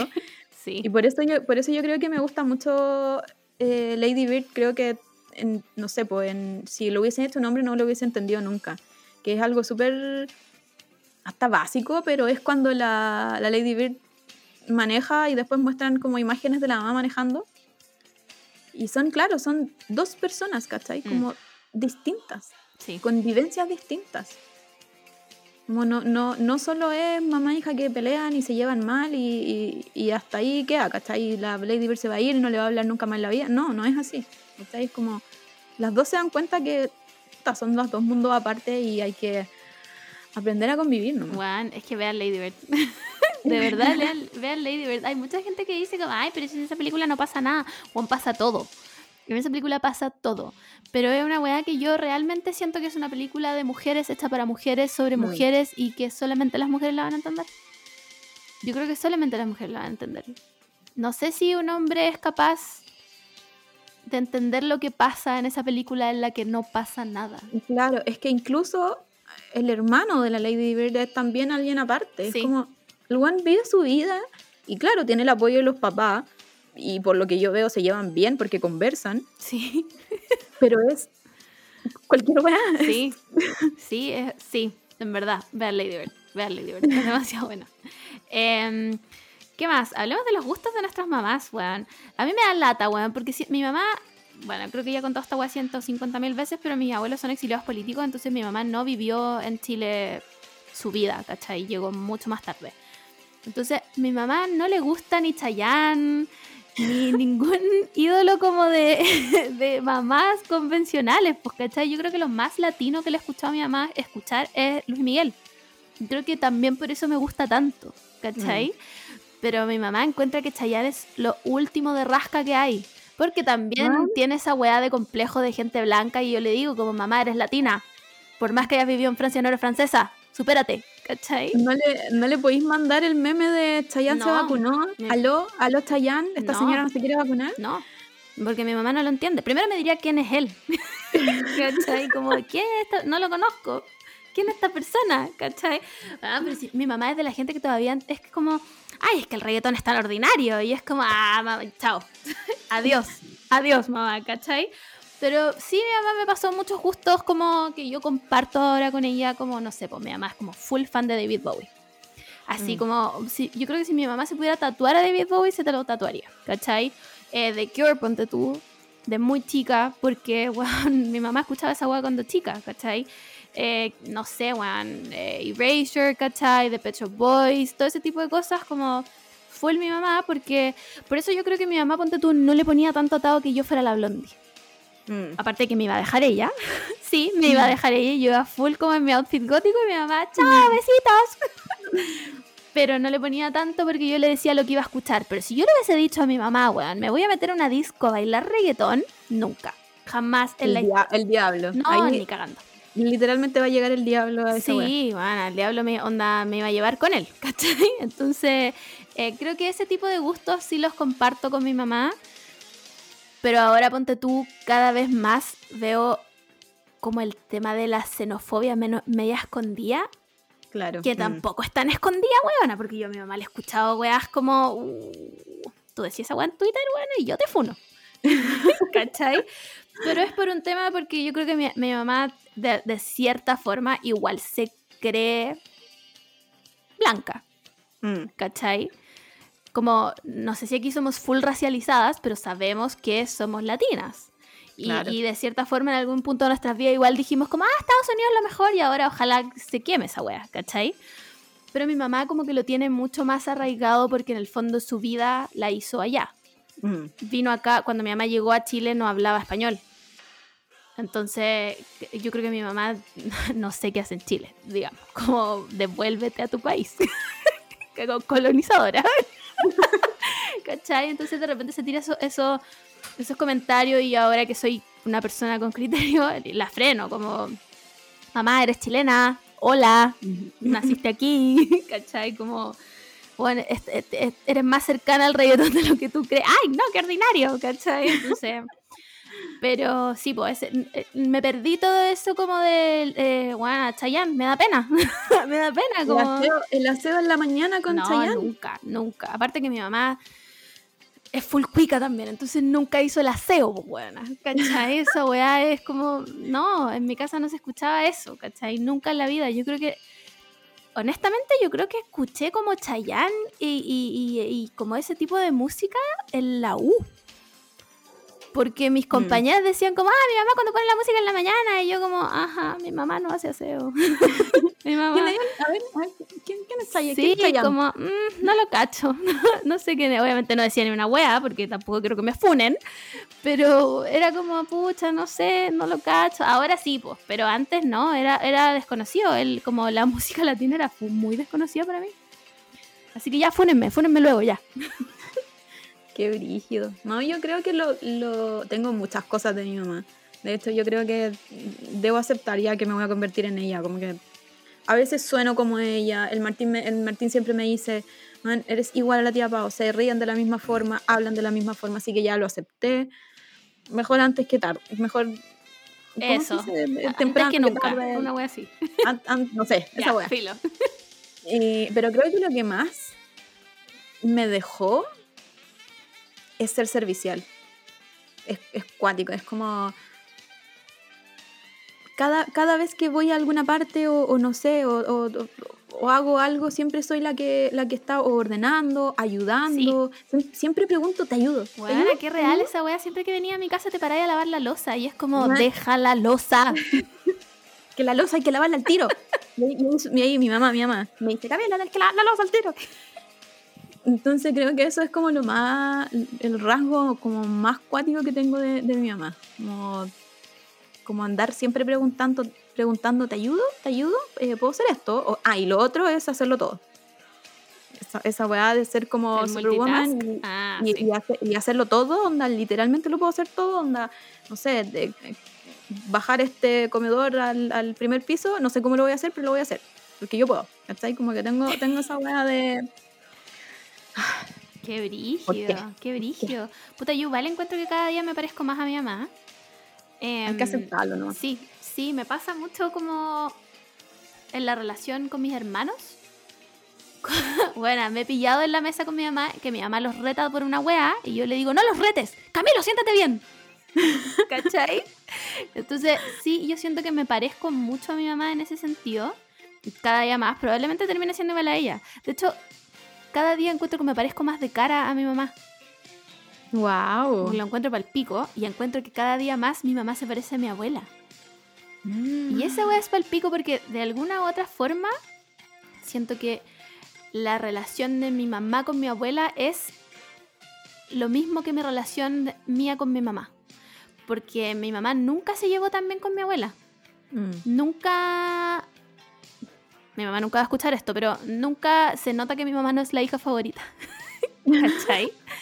Entonces, nunca, nunca tuvieron una relación full unidas, como de llamarse siempre, que es lo mismo que me pasa a mí con mi mamá. Pero obviamente se, ama, se amaban igual, ¿cachai? Era de- Pero yo con mi abuela tuve una relación muy cuática. Entonces yo creo que, que tengo más cosas, a pesar de que me parezco mucho a mi mamá, tengo más cosas de mi abuela que de mi mamá. Mm. Y es porque con mi abuela me llevaba mucho mejor nomás. Pues. Mi abuela me tapaba las cosas, me decía, ah, po. te peleaste con tu mamá antes de dormir para acá, ¿cachai? Mi abuela me enseñó a cocinar, mi abuela me enseñó a coser, mi abuela me enseñó a tejer, ¿cachai? Todo ese tipo de cosas que mi mamá nunca me enseñó porque tampoco estaban en sus intereses, ¿cachai? Mm. Yo creo que lo que más tengo de mi mamá es la música. Como... Sí, es la música como que con mi mamá podemos sentarnos como a escuchar un disco entero de David Bowie y las dos la vamos a pasar bien. ¿Cachai? Pero así como de, de cosas como eh, de hacer, no sé. No sé, porque a mi mamá, ponte tú, no le gusta cocinar. Nunca le ha gustado. Le carga hacer el aseo, a pesar de que ella diga que siempre está todo sucio. O mi mamá viene a mi casa y es como, ah, aquí está todo desordenado la guay. Es como, mamá, está en mi casa. Si quiero no limpio. Mi casa, mis reglas. Así mismo, ¿cachai?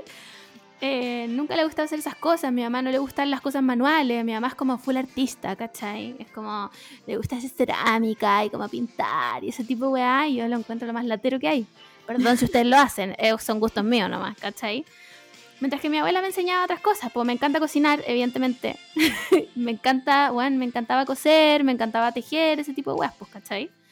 Eh, pero no podría decirte como que realmente me... Suena como que tengo una relación como el hoyo con mi mamá. No es así. no es así, chiques. Yo amo a mi mamá. Solo que somos muy personas demasiado distintas nomás. Como Mm. somos personas muy incompatibles. Entonces la distancia nos hace muy bien. Porque estar todo el rato juntas... Bueno, yo... Si tuviera que volver a vivir con mi mamá... Concha su madre, me muero me muero.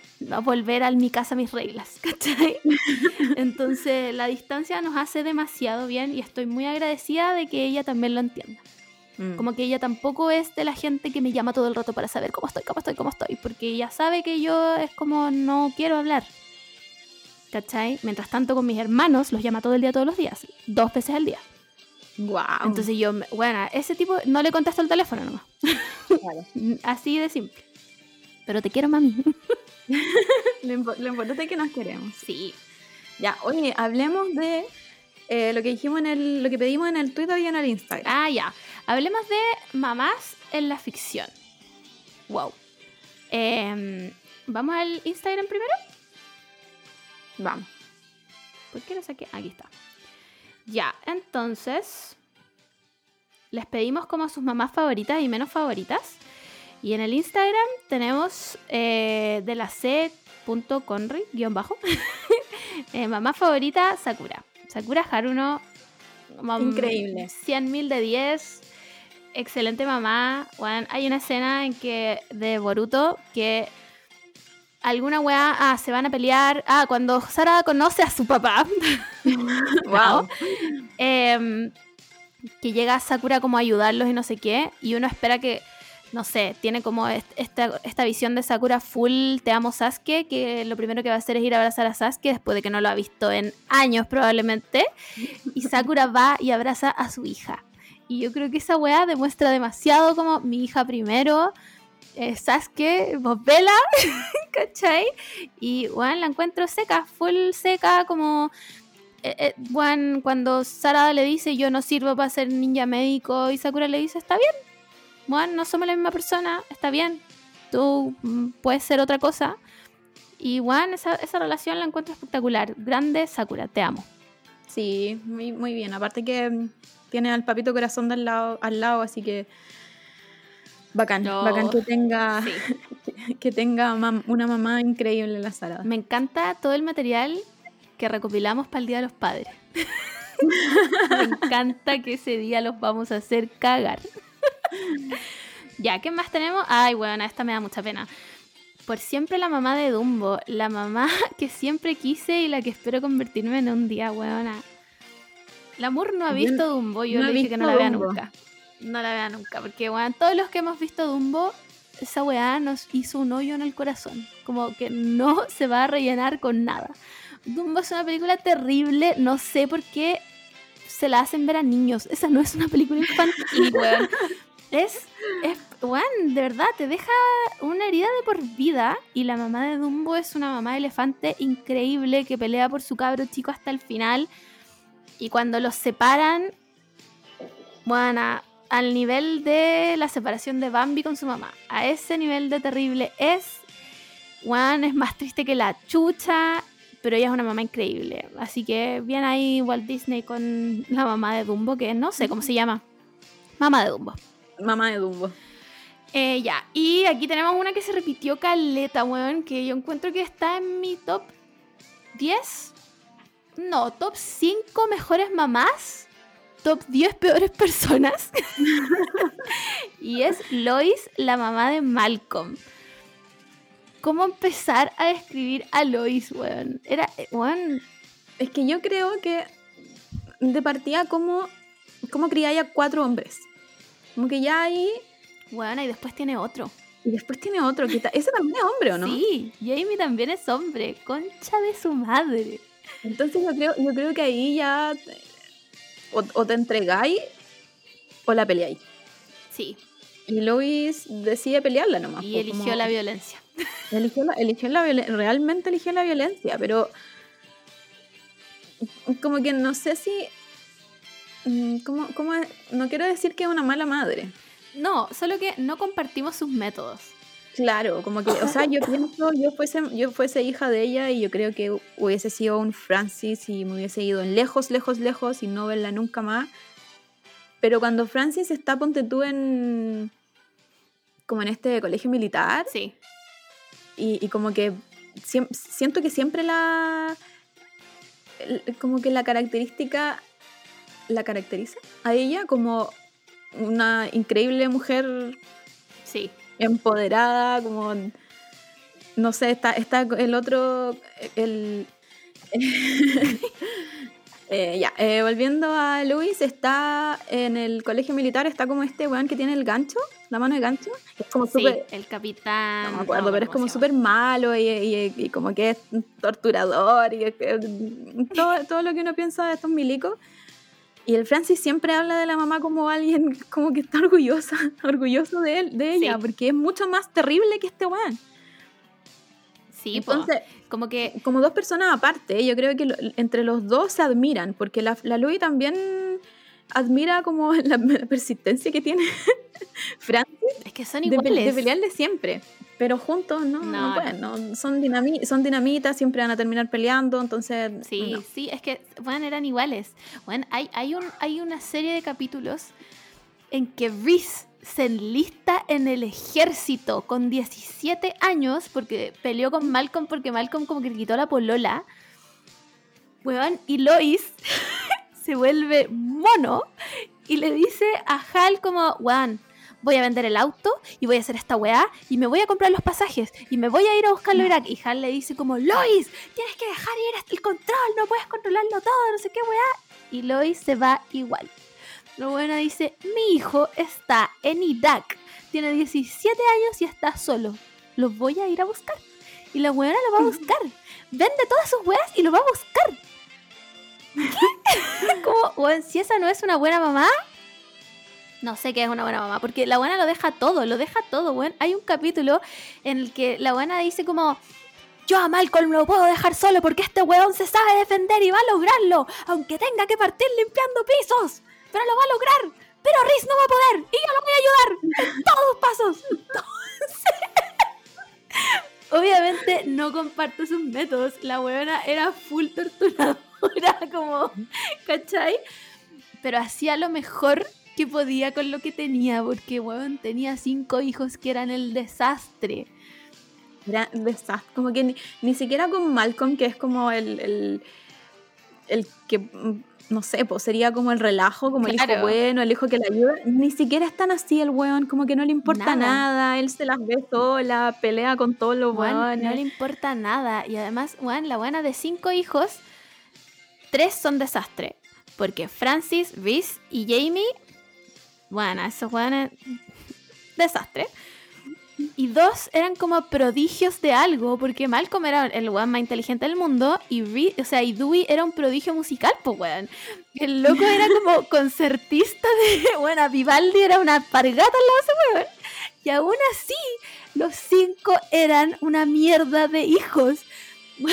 eran como el pico. Pero hay un capítulo en el que van a la casa del papá de Hal, porque era el cumpleaños del papá de Hal.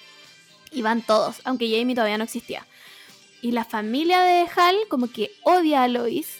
Y los hueones la humillan, no dejándola salir como en la foto familiar. Y estos hueones Mm. hacen una weá que tú decís como ya, algo está viendo, está haciendo bien esta señora, porque los buenos agarran el auto como el carrito de golf, que era el regalo familiar para el papá de Hal, y lo meten a la piscina. Dejan la zorra. Los buenos dicen como, nadie humilla así a mi mamá. y yo como, weón, evidentemente algo hizo bien esta señora.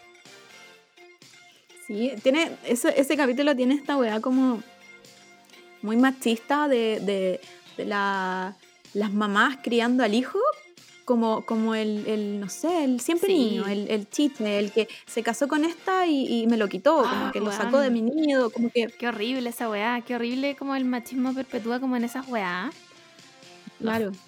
Entonces, la, entonces ella no crió a su hijo No, así. claramente no lo escribo así, pues, weón. Entonces, no, chao. Lois, de todas maneras, buena, mamá excelente, espectacular. 100.000 de 10, onda, le perdono todas sus locuras culiadas, porque la buena hizo realmente, hizo lo mejor que pudo con el desastre de familia que tenía. Así que, bien, Lois. Eh, en Twitters, ¿queréis leerlos tú los de Twitter? Eh, no, Ya. dale nomás. Voy a leer los faves primero porque hablemos de las mejores mamás y después de las peores. Em, tenemos a Marmy de Mujercitas. Sí. Se Sí, lo doy. sí. Se lo merece. Juan, era Sí. increíble, una mamá increíble, las apoyaba a su manera, eh, aunque no tuvieran plata. Eh, bueno, ese era el otro lado de la moneda, una mamá criando a cuatro hijas. bueno, en un periodo en que ser mujer era como el hoyo. Eh, Juan hizo lo que pudo, las apoyó en todo lo que pudo. Juan sacó adelante una casa entera sin el apoyo del papá que estaba en la guerra. No sé, Marmy, excelente. Mm, Nada que decir. Eh, mamá leona, mamá perra, eh, no sé qué más. Incre- incre- Lo dio todo. increíble. Así que 100.000 de 10 para Marmy. Y bueno, aquí se repite la mamá de, de Malcolm, Lois también. Eh, y aquí tenemos a la mamá de Otis en Sex Education. Pucha, yo no he visto Sex Education, pero Yo tampoco he visto siempre he esa escuchado serie. súper buenos reviews. Como no, he- no escuchaba a nadie que me diga como la vas como el pico, no. Siempre como, wow, es demasiado buena, no sé qué. Así que supongo que se lo vamos a dar a Gatoneja porque no tengo cómo refutarlo. Y esta weá, aquí con el amor quedamos como, no sé, marcando ocupado. Sandra Bullock como mamá en Bird Box. No, no es que ella sea una mala mamá, pero como no sé si hubiera rescatado ese papel de mamá de Sandra Bullock. Claro, mm, sí, porque yo leí Sandra Bullock y pensé en el, en el personaje que tiene en The Blind Sí. Side. The Blind Side, ¿sí? Parece que ¿se sí. Que es esta, esta que mm, adopta a un niño y el niño es como, no sé si es beisbolista Según yo, sí. Sí, es béisbol. Bueno, una wea así. Un deporte americano y, y, es, y bueno, es como la mejor mamá porque sufre de, no sé, por racismo de su niño, el- hacen bullying, el- como que tiene, no, es una mamá perra Sí. también. Pero Pero, pero en, en la otra no, no sé. o sea, ya sí, viaja todo el país pa- con los cabros chicos vendados. Ta- Estamos de acuerdo. Pero hay, hay un momento en el que a mí me hace dudar de esto porque recordemos que para los que no han visto Bird Box, bueno, se trata de que hay como unos eh, aliens culiados que si te miran a los ojos tú te suicidas. ¿Ya? es, el, es el resumen de Bird Box. La weá es que tienen que viajar como a un lugar seguro con los ojos vendados porque obviamente si ven a estos aliens se, se van a terminar matando, ¿cachai? Entonces la, la Sandra Bullock se lleva a su hijo y se lleva a la hija de una persona que conoció en una casa, ¿cachai? Em, que en el fondo ella la cría. Entonces, Mm. de cierta forma es su hija, pero no es su hija biológica. Ahora, hay un momento en el que ella tiene que elegir que uno de los niños se baje un poco la venda para mirar. Porque si lo hace ella, obviamente son dos niños que quedan a la deriva, ¿cachai? Y no van a sobrevivir. Entonces, tiene que elegir entre uno de los dos niños para que mire. Y es brígido porque ella va a elegir a la niña, que no es su hija biológica. A pesar de que ella la crió de guagua, no estamos hablando que la encontró de dos años, no, era la- recién nacida ella la crió, ¿cachai? Entonces, como que ahí, me- ahí la duda un poco, porque ¿por qué? Si en el fondo igual también es su hija, no sé, pero la entiendo porque también el otro es su hijo, entonces no sé, no sé. Curiosa elección de gatoneja. Dejémoslo, dejémoslo que mm, es un caso muy extremo, no nos podemos poner en esa, en esa hipótesis, así que dejémoslo como eh, hizo lo que tuvo que hacer. Exacto. Exactamente, hizo lo mejor que pudo en las circunstancias en las que estaba. ya, Eh, vamos a nuestras mejores mamás. ¿Dónde dejé mi papel? Acá, ya. Mejores mamás. Eh, bueno, hay una que con la Moore la tenemos en las dos categorías. que es de Game of Thrones. Y es Cersei Lannister. La Moore la tenía en peores, pero yo la tenía en mejores. Porque en el fondo mi percepción de Cersei Lannister es que ella hacía todo por sus hijos. Que lo dicen durante todo Game of Thrones. Como todo lo que ella hacía era por sus hijos y las únicas personas a las que ella amaba eran a sus hijos.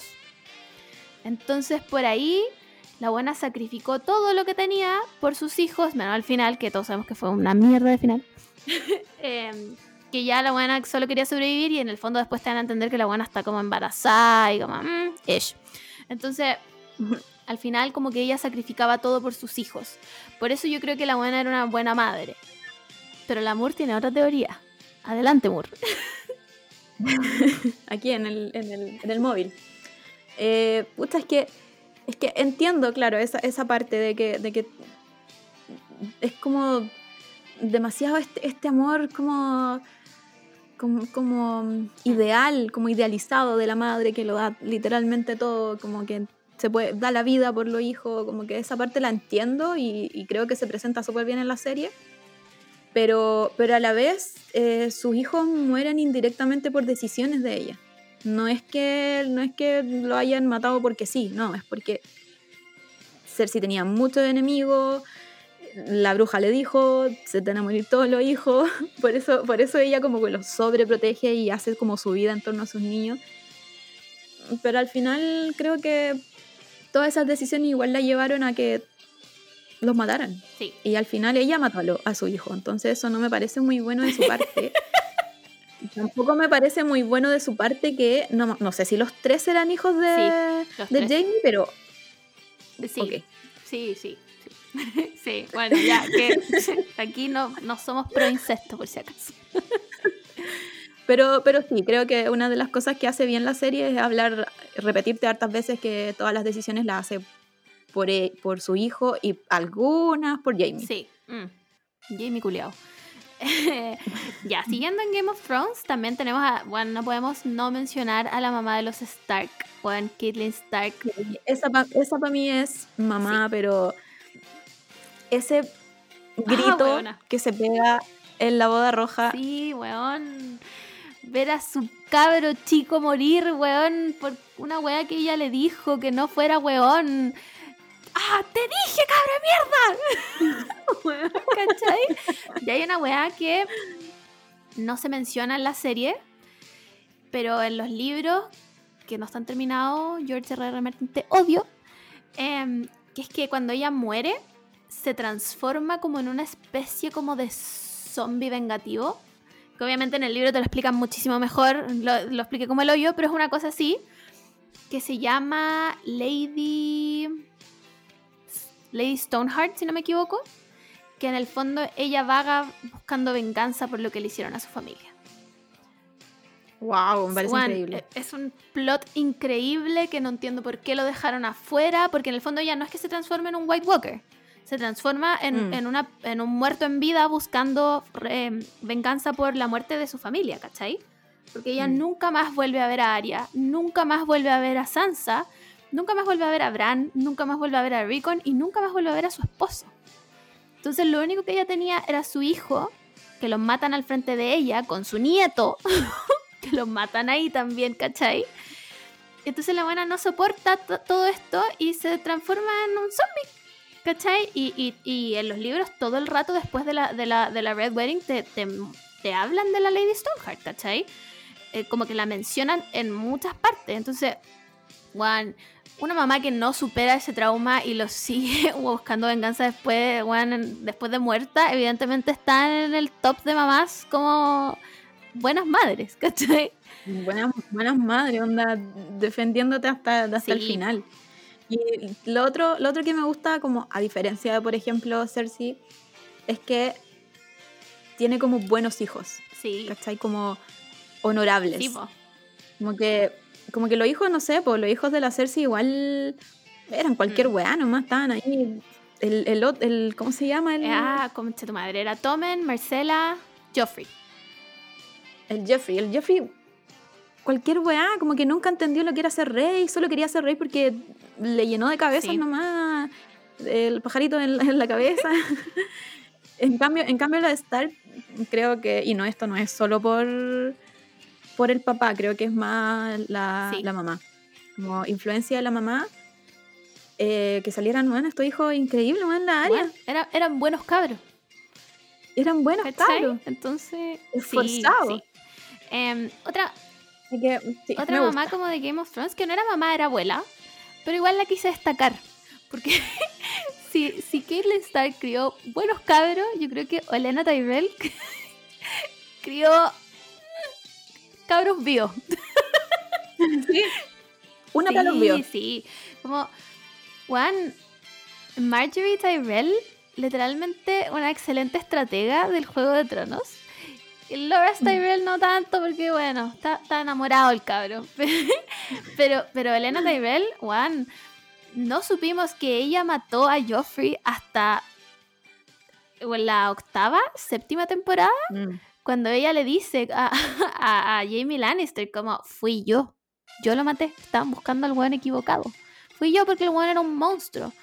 La buena tiene una conversación con Sansa en la que le pregunta como cómo es la persona con la que se va a casar mi nieta, ¿cachai?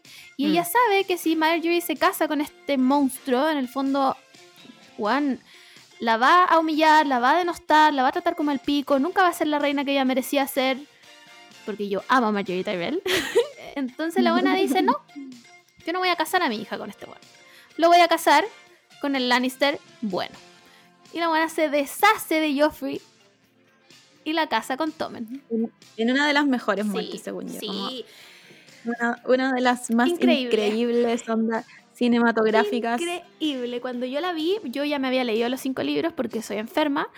em, y debo decir que me sorprendió lo bien hecha que estaba. Onda, si ya leerlo era increíble, ver a ese concha de su madre ahogándose y vomitándose encima.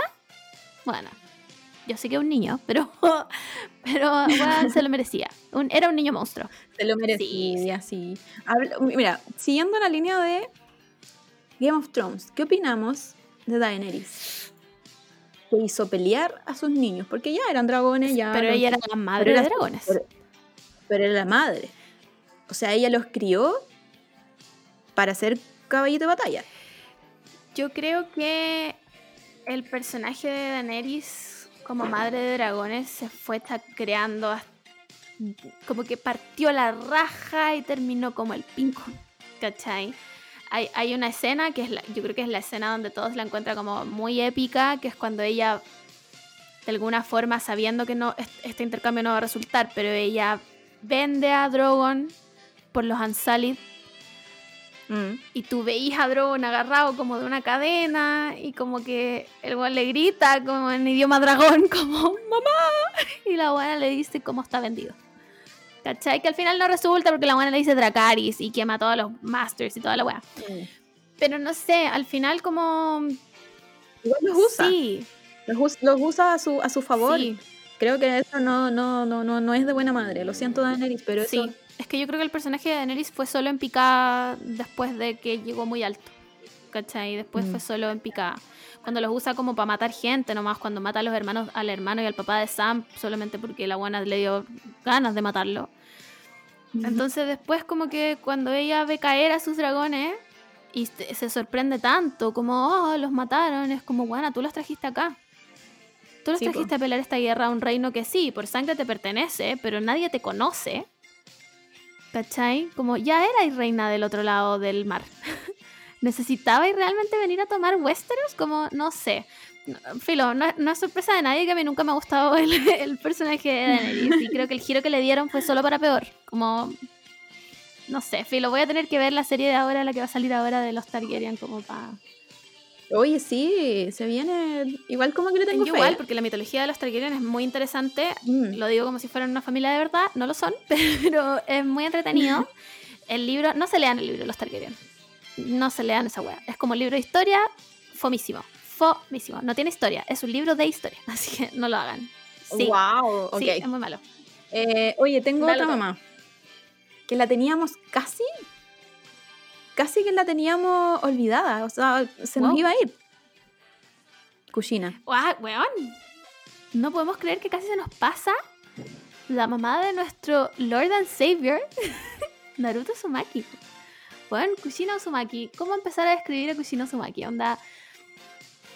Real, ella realmente dio la vida por su hijo. Literal. Dio la vida por su hijo Literal, recién que- nacido. Aparte que era, era buena ninja, tenía esta weá de los sellos que me encantan de los de los Uzumaki, como... Era, de personaje era Sí. increíble. Y, de- y después ya, como que creo que lo que me latea un poquito es que se vuelve muy dueña de casa. Pero no nos dura tanto No, tampoco porque, porque pasa lo que No- pasa. nunca supimos si ella realmente hubiera seguido siendo dueña de casa o hubiera vuelto a ser ninja. Porque no nos dieron Claro. la oportunidad de saber lo que hicimos culiao. ¿Cachai? Pero sí, lo dio todo. Cuando esa, esa imagen de ella así como Ah, abrazando huevona. a Naruto chiquitito. Me pongo a llorar de solo pensarlo, te lo juro. Y cuando se encuentra Naruto después Yo con creo ella, que esa me dolió más que la separación de Naruto con Minato. Me dolió, sí, onda, Sí. me estoy poniendo a llorar ahora. Me dolió 200 veces más. Porque en el fondo Naruto es un reflejo de Kushina. Es igual a ella, solo que no tiene el pelo rojo. Es igual a ella, ¿cachai? Con los poderes de su papá. Pero es igual a ella. Entonces la buena lo vio, lo dijo, este pendejo es igual a mí, es realmente mi hijo y yo me tengo que ir.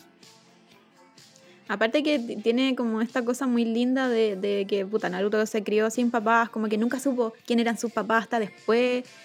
Y, y- y como que tiene este regalo de Dios Sí. y encontrarse con sus papás y hablar con sus papás. Y bueno, la cuchina le dice como, mira lo que te convertiste, eres el hijo que siempre quise, eres, eres increíble, anda a salvar la humanidad, ¿cachai? Sí. Como, Como vos dale, precioso. vos dale, esto- onda, lo hiciste la raja, vais bacán, voy a estar aquí siempre, como, sí, como, como perdón, como perdón por no estar ahí, pero en verdad siempre estuve ahí. la, la buena estaba embarazada y tenía un demonio adentro. como, ¿qué mamá hace esa weá? ¿Cachai? Como, weón, lo dio todo, lo dio absolutamente todo. Y ya que estamos destacando a Kushina, No lo conversamos, pero yo creo que igual, igual tenemos que destacar a Mikoto, la papá, la mamá de Sasuke, weón. Pero no por Sasuke.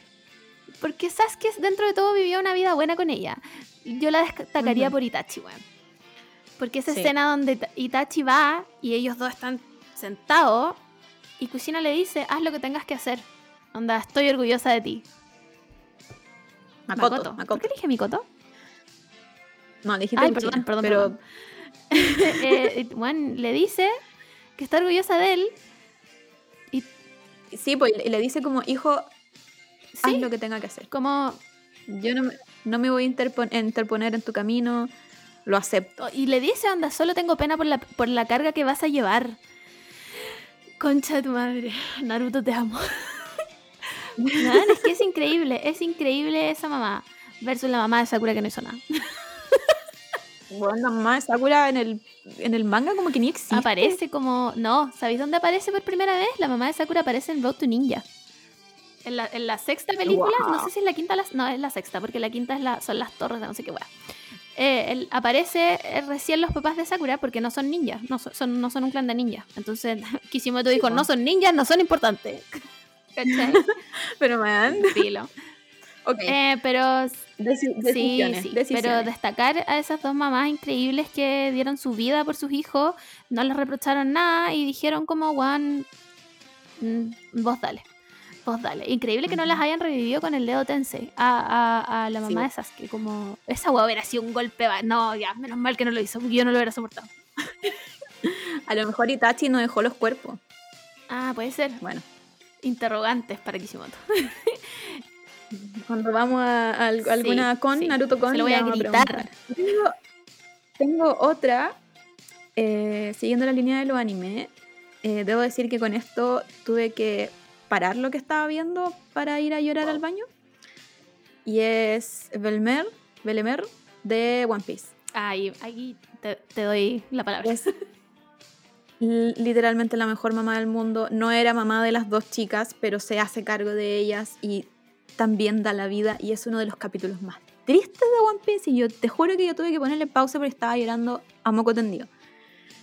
Es- es- es- aparte de que, puta, si, si Belemer estuviera viva todavía, sería, no sé, comunista, sería primera línea, sería. bueno, se, se pegaría palos con los pacos, bueno, es, es la mejor.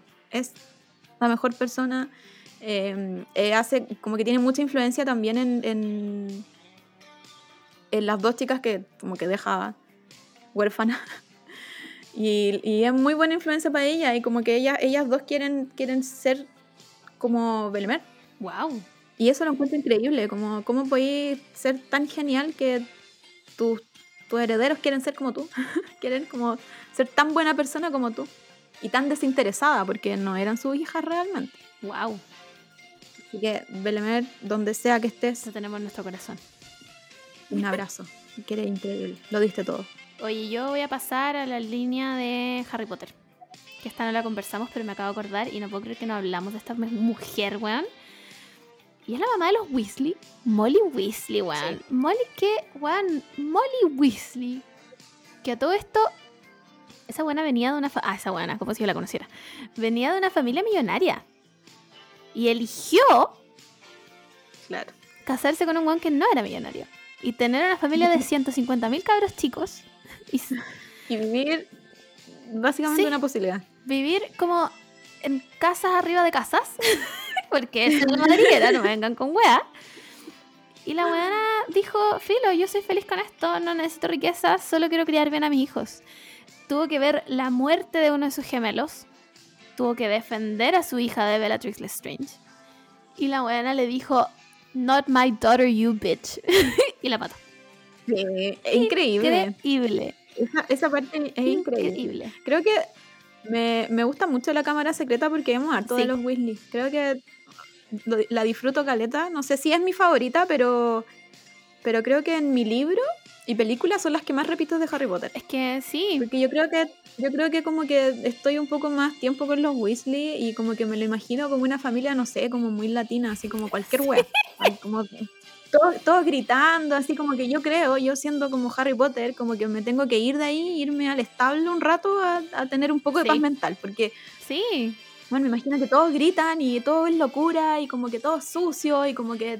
Filo. Juan, Molly. Weasley, lo viste todo. Y bueno, y dentro de Harry Potter hay otras dos mamás que hay que destacar, que una obviamente es la mamá de Harry Potter. Eh, Lily Evans, que también dio su vida por proteger a su hijo, pero igual lo dejó con una carga bien grande. Así Sí. que Lil- Ahí, ahí Mm, como ahí, que... ahí guateaste, Lily Evans. Eh, y la otra es la mamá de Draco Malfoy, weón.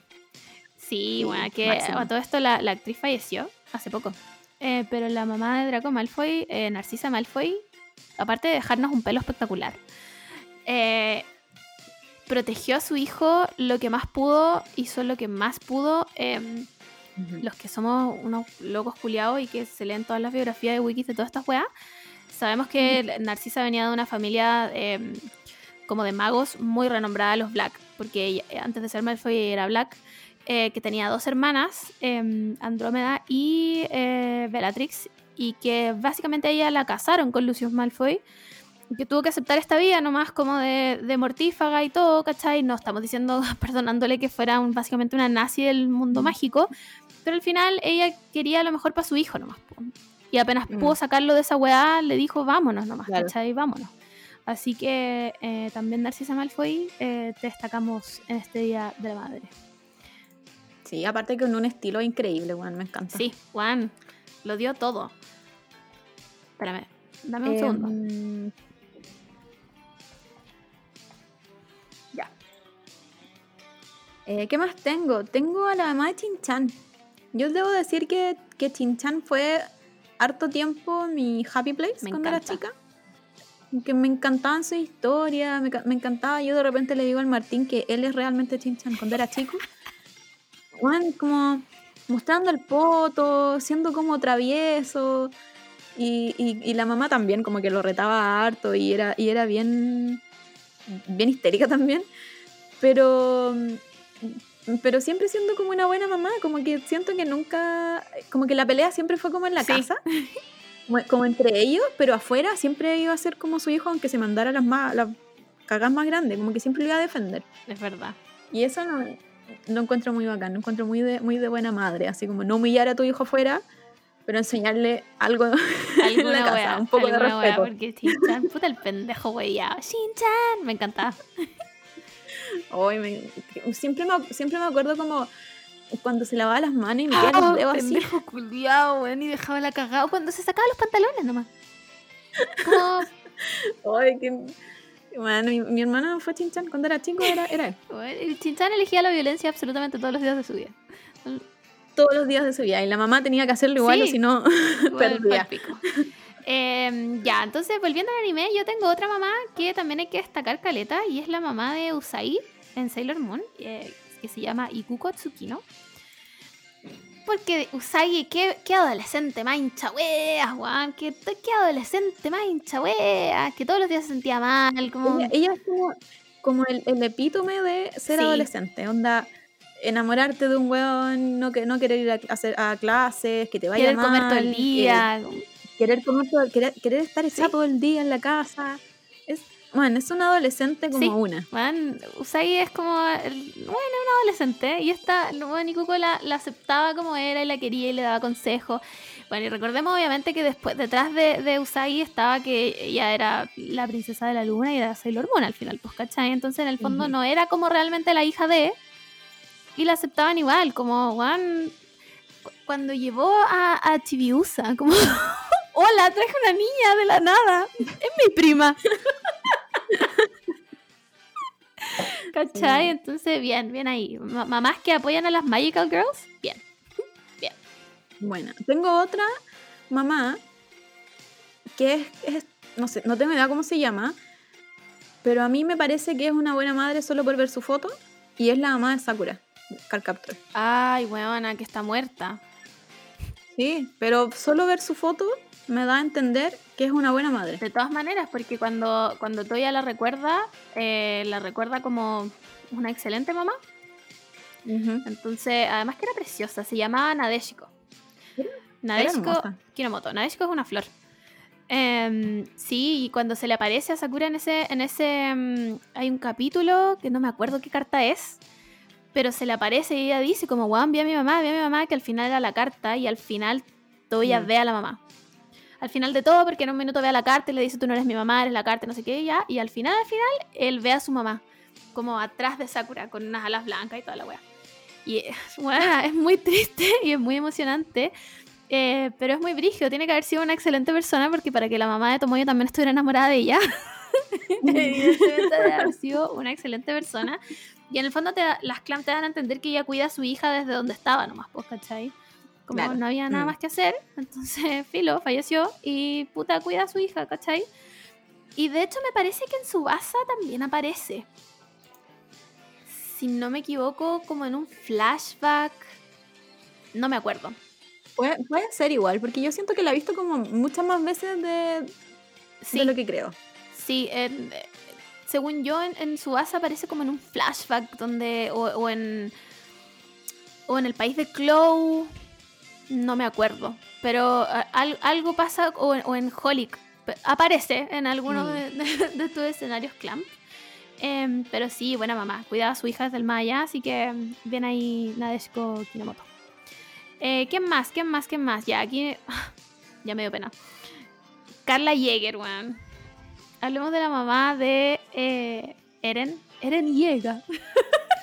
Bueno, que cada vez, cada vez que escucho la canción culiada con la que asocian ese nombre, tengo que decirlo, no puedo parar. Em, que también de alguna u otra forma fue mamá de mi casa.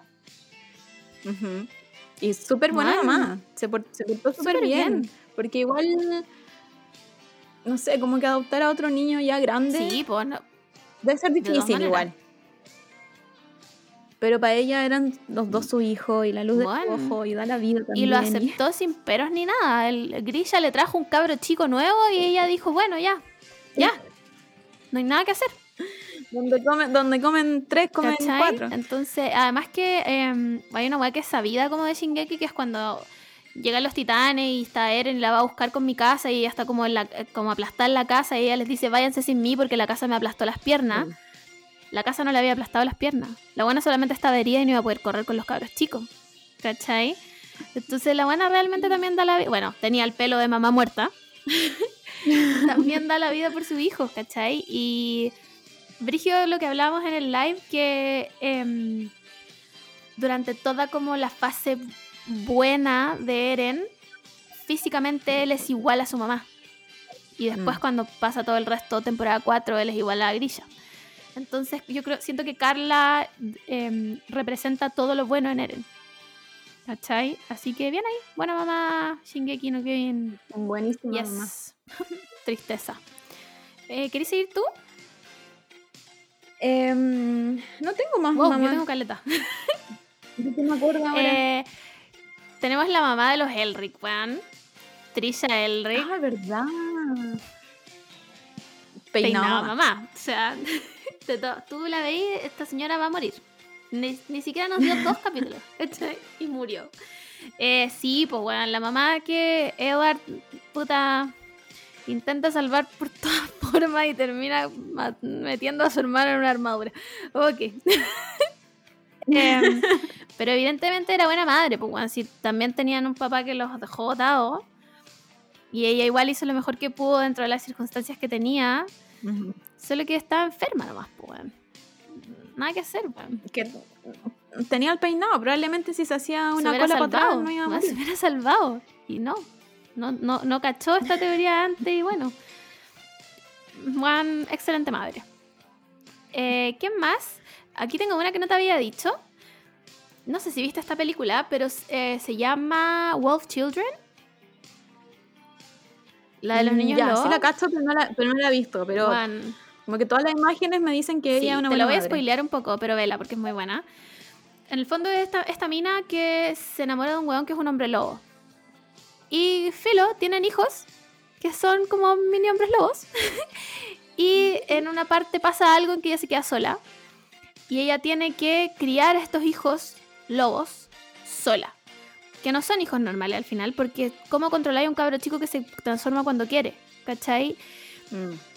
Mm, filo, no voy a seguir hablando de la película, pero en el fondo eh, bueno, ella es realmente una buena madre, que acepta a sus hijos, los ayuda cuando puede, eh, que de repente se ve desbordada, pero tiene que seguir porque tiene hijos y lo hace lo mejor que puede. dentro de sus circunstancias muy anormales. Em, pero lo da todo. Bueno, es una excelente película. Véanla porque es demasiado buena. Está en Netflix. Así que. O en Amazon. No, está en Netflix. Es muy buena. Es una muy buena mamá. Juan, véanla. Eso. Ya. Y voy a terminar de Buenas Madres. Con a la que yo le doy el top número uno de Buenas Madres de series que no son anime. Que es Lorelai Gilmore, One. Lorelai Gilmore es la mejor mamá de ficción la mejor. Onda, ayudaba a Rory con todo lo que podía. El papá de Rory nunca existió. Esta buena tenía 16 años cuando la tuvo. Se fue de su casa a vivir como a un hostal, weón. Del que terminó siendo administradora para después irse a tener su propio como, weón, em, no sé cómo se dice, in, weón, pero filotel. Weón, lo dio todo. La ayudó a pesar de que Rory lo hizo todo mal todo mal hasta en el revival, weón. Pero Lorelai siempre estuvo ahí. No tenía plata para pagarle el colegio. La buena se tragó todo el orgullo. Fue a hablar con los papás millonarios. La mamá le dijo: Ya, pero tenéis que venir a comer con nosotros todos los viernes. Voy a comer todos los viernes contigo. No importa. La ayudó cada vez que Rory quería entrar a Harvard. Y al final la buena terminó entrando a Yale. No importa, weón. Estoy orgullosa de ti. Weón, lo dio todo. Lo dio todo, lo dio todo. Postergó toda su vida amorosa, weón. Hasta que al final se quedó con Luke. Gracias. Eh, pero weón, es la mejor mamá, la mejor mamá. Onda, lo dio realmente todo. No tengo nada más que decir. Porque Lorelai Gilmore, bueno, ojalá existieras. Ojalá fuera ella la mamá de todas, nosotras. Porque ella nos habría entendido en nuestra fase eh, tribu urbana. Sí. Tribu urbana, y nos habría dicho, ¿sabes qué? Delíneate más, weón. Delíneate más. Échate más sombra roja. Te veis bien, weón. Sal así nomás. Yo te apoyo. Así que, weón, Qué grande, qué gran mamá. Excelente Lorelai Gilmore. Eh, yo creo que con eso concluimos nuestra sección de mamás buenas y nos vamos a nuestra sección de mamás como el pico. y estas igual pueden ser malas bajo la vista patriarcal. Sí, de todas maneras, yo creo que todas las series de ficción y animes también están mm. hechas de alguna forma de bajo el ojo de un hombre entonces, todo aquí es cuestionable. Son malas claro. porque tenían unas circunstancias malas también, yo creo. Mm. No, tampoco te justifica como para ser una mala madre, pero las, las puedo entender. Por ejemplo, ya, yo voy a partir con que creo que es la como menos mala, que es la Betty Draper, que mm, ya no, no se preocupa tanto de su, de su hija. como que la cabra chica está básicamente sola. Pero la Betty nunca, nunca quiso ser mamá. Siempre le, siempre le importó, aparte que ella es preciosa, que es la January Jones, hermosa mujer. Eh, siempre le importó como su físico, verse mm. bien, la moda, ¿cachai? Como que siempre ese, ese fue su, su, fuerte, en eso ella se, se, se, preocupaba. Entonces puedo entender por qué no, no cuidaba a la hija, porque como no le interesaba, como que le recordaba que ya no era, no, no, estaba ella sola, como que era una madre. Entonces, no, no creo que sea como. No quiero categorizarla como una mala madre. Pero en, otras circunstancias quizá ella no hubiese sido madre, así que no, no podríamos opinar nada si de hubiera podido elegir, probablemente ella no hubiera sido mamá. A todo esto ella es de Mad Men, por si acaso. Mad Men, perdón. No nunca. La January Jones, la rubia, hermosa, preciosa, que una vez apareció en los Golden Globes con un vestido rojo que... Preciosa, pues bueno, preciosa. Eh, ya yo voy a seguir con una mamá de anime, que es un anime pseudo reciente, y es Isabela de Promise Neverland. Yo creo que ella está de todas maneras en el top 5 de malas madres. Eh, para los que no cachan, The Promise Neverland se trata de un orfanato donde hay una mamá que es como la mamá que los cuida, pero en el fondo es su mamá porque los cuida desde chicos. Y qué buena más mala, buena. qué buena más Mala, mala bueno, ella es la villana de la primera temporada, por lo menos. Em, obviamente entendiendo el contexto de que si ella no, hacía esto, la mataban a ella también. Mm. Pero yo no sé quién quiere ver morir a todos esos cabros chicos comidos. Es que, es que, es que claro, yo creo que una buena madre, como la mamá, no sé, de, lo, de Sasuke Itachi, acepta su destino y muere. Claro. claro. Como que no no, no, entiendo si los adultos somos los que protegemos a los niños no los voy a proteger. Sí. ¿Por qué? Ya eso ya de partida ya te hace pésima persona, por consiguiente pésima madre. Mala Isabela, no, no sé cómo te criaron. Esa es mi Sí, pregunta. o sea, bueno, cría- fue criada también en orfanato y toda la wea, pues, ¿cachai? O sea, eh, también a ella le dieron la opción que ella misma le da a Emma, como que quiere ser mamá de un orfanato, pero en el fondo eso conlleva parir hijos y verlos morir comidos por demonios.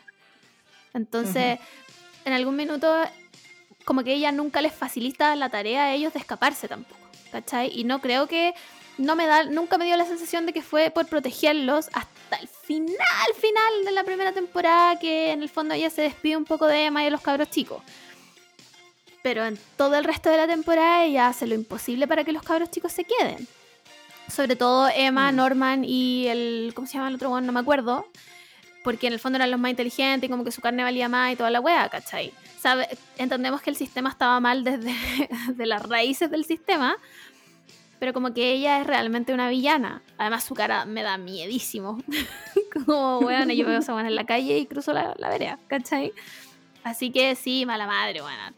Top 5 malas madres, Mala, mala Sí, mala madre. mala madre.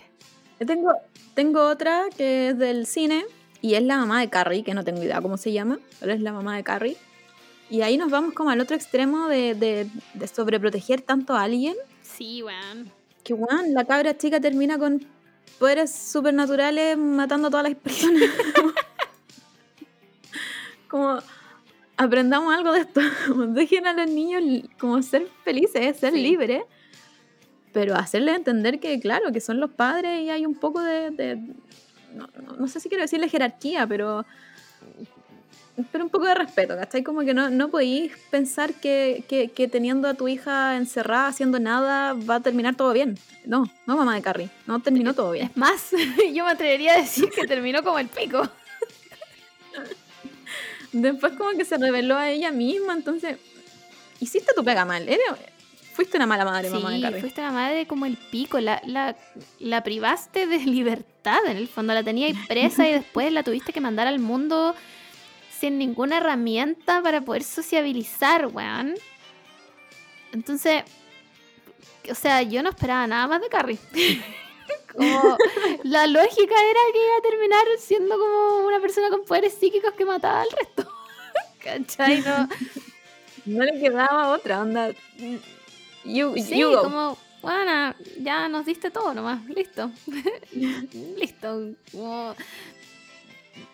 ¿Cachai? Onda, el, el best possible outcome de Carrie. ¿no? ¿Cachai? No... Como el pico la mamá de Carrie. Además que era como una fanática religiosa, como... Sí, mm, bueno, con todo esto, no sean religiosos. Esa es mi conclusión.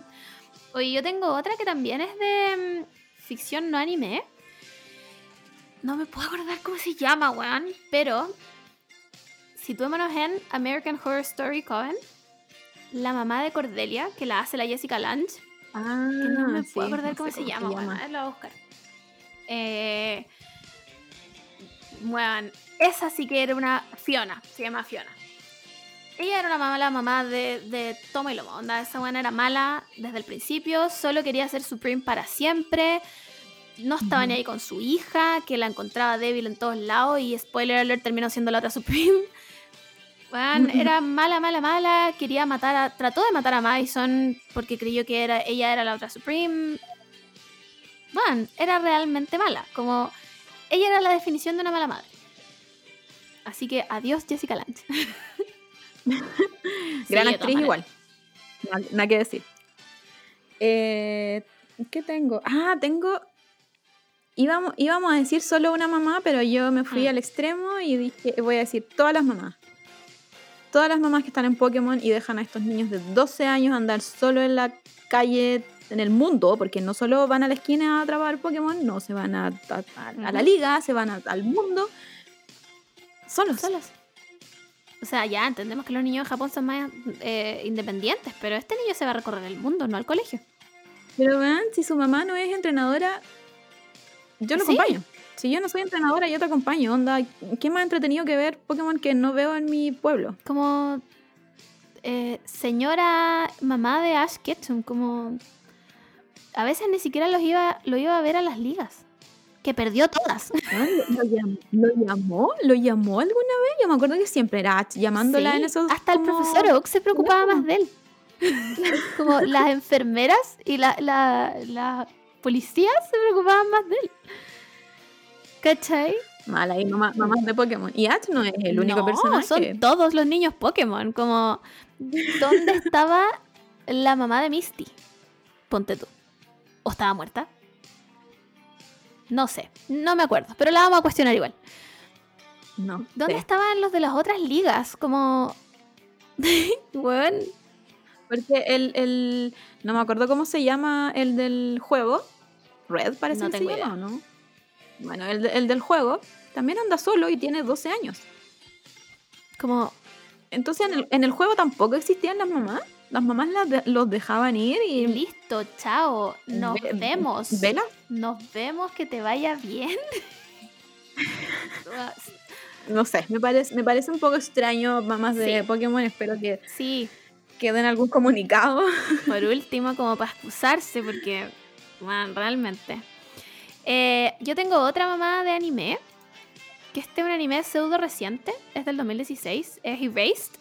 Em, la mamá de la niñita, no me acuerdo cómo se llamaba la niñita, pero la mamá se llama Akemi. Esta vieja culiada también era mala, mala, mala, mala concha. La niña se llamaba Cayo. Cayo. Bueno, esta vieja culiada era mala, mala. Onda, eh, eh, al mismo nivel que la Jessica Lange. bueno, era mala, mala. Bueno, la, serie gira toda en torno como a la desaparición de esta cabra chica. Pero la mamá era tan mala que la encerraban como en una mm, bodega atrás de su casa en la nieve, sin polera. Y le pegaba. Bueno. Era Guau. mala. ¿Qué es Era esto? realmente mala, pues, weón, realmente mala. Bueno, ella no tenía pelo de mamá muerta, tenía pelo de mamá carretera. Pero era mala, weón. La mamá de esta cabra chica era muy mala. Así que ella yo creo que también está en mi top 5 de mamás malas. Onda, señora, usted no debió haber tenido hijos. ni usted ni su esposo. Gracias. Eh, ¿Sabéis qué, qué mala, mala mamá tengo? Pero aquí también entro, entro en, en problemas Mm. sociales, culturales, económicos. Que es la mamá de Precious. ¿Se acuerdan de Ah, esa película madre, Precious? Bueno, Sí, era una mala madre. no- eso no lo podemos discutir, pero ¿en qué condiciones vivían? ¿En qué condiciones tuvo su vida también? ¿Cachai? Como que siento que es de, de esta, estas historias que más encima son reales, como que arrastran muchas cosas, muchas cosas de, de, no sé, po, de familiares anteriores, así como pobreza, eh, estar en Estados Unidos, no me imagino una weá más terrible que ser pobre en Estados ser Unidos. pobre y negro en Estados Unidos. Bueno, Debe, debe ser, pero horrible. horrible. Venía, venía de, obviamente, eh, debe haber tenido abusos toda su vida. El, Ujú. el weón que era el papá de Precious que la violaba, eh, también debe haberle sacado la cresta, abusado de ella igual, ¿cachai? Entonces, obviamente no se justifica la violencia de la mamá de Precious hacia Precious, pero se entiende. Claro, es como, como un, un- Creo que, no sé, no, no, no, hubi- no hubiese sido una buena madre en no, ninguna no puede, circunstancia. no puede porque no tenía las herramientas de ninguna forma, ¿cachai?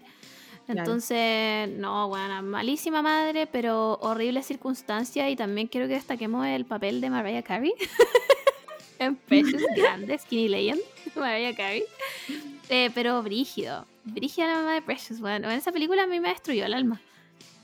Sí, sí, es que, es que mm, cuando uno se da cuenta que esos son casos que pasan en la vida real, es, es como desolador la weá, Sí. porque...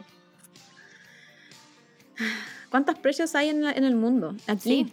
como en Chile. Hay miles de precios y, y bueno, no, no hacemos nada por ellas, el gobierno no hace nada por ellas. Filo, ojalá el feminismo nos lleve, nos lleve a mejor lugar y no haya más precios. Ah, Ni mamás de precios. Hoy quiero que destaquemos también eh, en mamás malas al 99,9% de las mamás de doramas coreanos. bueno, Todas- son todas. todas malas. Todas quieren que la hija se case con un buen millonario. Todas quieren que el hijo no se case con esa weona. Todas, todas son o viejas culiadas gold diggers O, o viejas dueñas de una corporación millonaria que todo el mundo es malo para su hijo. Que nunca han criado a su hijo, pero, pero ellas decían todo. Todo lo que Todo. hace el hijo. Entonces, ¿qué dramas? Do better. Como le decía al amor que la única mamá que yo recuerdo buena era la mamá de Jan D en Voice Over Flowers. Que la buena anda. No me es que esta acuerdo. wea es más vieja que yo. Eh, que no tenían plata como para mantener a la familia, entonces se tiene que ir a trabajar a otro lado. Como para mantener a su hija y a su hijo. Y se tiene que ir. Entonces, versus la mamá de William Pio, que era una vieja de mierda. Dueña CEO de una empresa culiada, ¿cachai? Entonces, así son la mamá en Corea, no creo. Porque la mamá de la Sarah Kim no es así. Pero eso, po. ¿Qué dramas, por favor? ¿Quién más? Tenemos. Esta no es tan mala madre. Pero es media extraña. La mamá de Bella Swan. Sí, René, no, no sé me cómo se acuerdo. llama René. René. Onda. En la película aparece dos Sí, veces. como al principio y en el matrimonio. En, el, en el libro la mencionan las dos veces. y es como, señora. O sea, yo entiendo, yo entiendo que ella que, quería como, como, como una nueva vida y, y es decisión de la vela que, que se quiere ir a su papá. Pero llamó alguna vez René a Belazón para preguntarle qué weá, como que en la película la única vez que la llama, que creo que la llama la vela, está en una en un gas station y, y Ah, le dice como se me va, se me va a acabar como el, el crédito, necesito Sí. cortarte. Bueno, busca otra manera. no sé, como No, no se cuestiona nunca que ande con un weón de la nada y el weón como que sea tan raro. Bueno, que la va a ver a la vela alguna vez. Así como, ya voy a ir un fin de semana a visitar. No. no. No, solo, solo va como para el matrimonio. René, tienes una hija, Ni te lo recuerdo. va en New Moon cuando la vela está hecha pico. ¿Verdad? Wow. Y aún así le dieron el nombre horrible. Renesme. de Renesme, Renacuajo, Renacimiento. Horrible, no, no hagamos eso. Eh, ¿Y Bella Swan? ¿De mamá? No, yo creo que sí, le doy un sí. Mira cómo te estoy mirando. Sí. sí, cuando le, cuando le, le pega el Ah, grito sí. de llamaste a mi hija Sí, como el es verdad. monstruo del lago Pero se, Ness". se demora talla, bien poco talla. en aceptar a Jacob. Que básicamente está enamorado de su guagua. Es que yo creo que Jacob siento que como que como extorsiona un poco a esta wea y les dice como no, no es que no es que quiera estar con ella realmente. Yo la voy a proteger. Y si a mí me dicen algo así del cachito, Sí, ya lo acepto. Es verdad. Pero de alguna u otra forma, cuando la Renesme esté más grande, igual, como que se van a enamorar y van a estar juntos. Entonces es como. Disgusting. Pero el weón accede a llevársela a protegerla cuando están peleando los lobos y los, los vampiros. claro. Así que yo creo que a Bella le doy el beneficio de la duda. Le, do- le doy, le doy em, de un- de un- Igual yo creo. No, yo creo que es buena madre, porque, o sea, decide pelear literalmente con los que. sí, eh, ¿Cómo se dice? Los que. sí, entendemos todo el concepto. Ruled, los que, los que ruled el, el mundo de. de los vampiros. Por su a- hija. a- esto puede ser solo una percepción mía. Pero a mí me da todo el rato vibes de que lo hace más por Edward que por su hija. Lo dije, ya, lo dije. Sí, igual puede ser. Igual la, la vela siempre, siempre estuvo media loca, así que. eh, creo Sí, que yo sí. creo que, de- tenemos que darle el beneficio de la duda. Hasta que la Mm. Stephanie Meyer se le acabe la plata y tenga que hacer un libro de Renesme. Vas a ver realmente. Porque si no, no, no podemos saberlo. Pero le vamos a dar el beneficio de la duda a Bella Swan. Como, mm, Me parece, me parece. ¿te queda alguien más? Eh, tengo a la Lucille Blunt de Arrested ¿Verdad? Development. Que también hace, hace poco murió la Oh, actriz, fue terrible. Pero ella también como que no, no entra en la categoría, siento que no entra tan en la categoría de mala madre, a pesar de que es pésima madre. Sí. Pero es tan, es tan buen Sí. personaje y me ha hecho tanto reír que como que me da pena decirle mala madre. Mm, Digámosle mala persona. ya, Sí, digamos mala persona. Sí, porque de repente se... Es que es, que es increíble, sea, yo, yo creo que hay dos series de white trash que me gustan mucho de, de los gringos, que es eh, It's Always Mm. Sunny en Filadelfia, que este es como la white trash, pero de... de un peldaño Claro. más abajo, como de, de gente Claro, forzada, como, esfuerzan un poquito más. como que el, como que el mundo lo ha hecho ser white trash, Claro. ¿cachai? Y, y ellos se dan cuenta. Entonces creo que eso es lo que me gusta de It's Always Sunny. Pero los de Arrested no se dan nunca, pues, nunca cuenta, aunque estén onda a punto de, de- de la bancarrota. La buena vive como su vida. Bueno, tomando copete, chao. Es da lo quiere. mismo. Ah, y la, y la otra mala madre que también es de Arrested Development es la, la Porsche, no sé cómo Oh, se me llama. acuerdo. Bueno, pero la, la, la Porsche de Rosie parece que se llama, que cada vez que veo Arrested Development me siento más ella. Bueno, es que yo, yo ahora que dejé de trabajar tengo que, te- tuve que dejar muchos gustos que antes me daba. Entonces yo me, auto, me autoproclamé como burguesita. Y no puedo, te juro que no, no, no, no puedo dejar ir algunos derechos de burguesita. Y a ella le pasa lo mismo, porque como que le dicen, ya, tenéis que, no sé, dejar de gastar plata en ropa, de, de salir y comprarte alguna weá, como ya no podía hacer eso, te vamos a quitar la- las tarjetas. Pero la buena le da lo mismo y compra y compra y compra y, vive su vida y, y siempre quiere vivir como en, en la riqueza y bueno, me siento ella. Pero de su hija, Nada. que viva ahí tranquila, de hecho la, la hoy tampoco me acuerdo cómo se llama la hija. Pero ella es mucho más maduro, ma- madura que todo Se sea sabe. development. Se sabe, pues. bueno.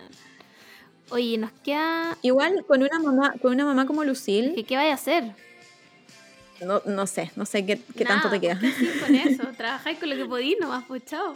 Oye, nos queda una mamá que no la he mencionado, pero que no puedo superar lo mala mamá que es, Mm. que es Mrs. Bennett, weón. De Orgullo y Prejuicio. Qué vieja culiá más desagradable, weón. No, weón, Hor- horrible. Igual se manda como, como una frase al final, como que le dice a la Lizzie, po- porque igual la Lizzie es súper súper buena para juzgarla. Y la mamá le dice como, ya, pero ¿cómo sería tu vida si fueseis mamá de onda cinco Sí, mujeres en, en una época terrible, donde aunque se muera tu papá, igual no vamos a tener nada, porque el- todo le pertenecía a otro weón. al primo, weón. Entonces ahí como que ya se, se entiende un poquito que ya, que sea gold digger y la wea. Pero igual es súper Desagradable. Su personaje es Sí. desagradable, que, que ande todo el rato hablando como de sus nervios y sus nervios y sus nervios. Como, Y- bueno, tómate una melisa y anda Todo a el rato quería ya. casarlas con todo, weón. Como casemos las cabras, casémoslas, casémoslas. Y era como, señora, por favor. Por favor, porque además. Y era, y era súper era súper mala también con las hijas, como que les hablaba Sí, po, mal, como que le- le- se reía de ellas Sí, también, como nunca, nunca les enseñó cosas. Nada, pues bueno. Además que en la película te la muestran muy como lovey dovey con el señor Bennett, pues weón. Y en el libro no, los weones no se soportan. Onda, se hablan dos veces y, y- y el weón la manda a callar. Como ya, señora Bennett, cállese. ¿Cachai? Porque la vieja está todo el rato histérica. Entonces, Sí, qué vieja culiada más desagradable, weón. Todo el rato como de casamentera, de que se casen, que se casen, que se casen. Entonces, oh, vieja culiada. Desagradable. Eh, y eso. No sé si tenéis otra. Eh, tengo una mamá, azúcar. Ah, ¿verdad? Uf. azúcar. Te odio, te odio. No quiero hablar más contigo. Puta, sí, la mamá de Asuka también está en este limbo como de es buena mamá, es mala mamá, Mm. porque estaba, estaba loca. sí, estaba loca, tenía una enfermedad mental. Pero la trataba muy mal, weón. La trataba muy mal a la pobre Asuka, que hoy, ¿cómo no iba a volverse la persona que la que se volvió, weón? Su mamá la trataba como el pico, po, weón. Y después la loca tiene.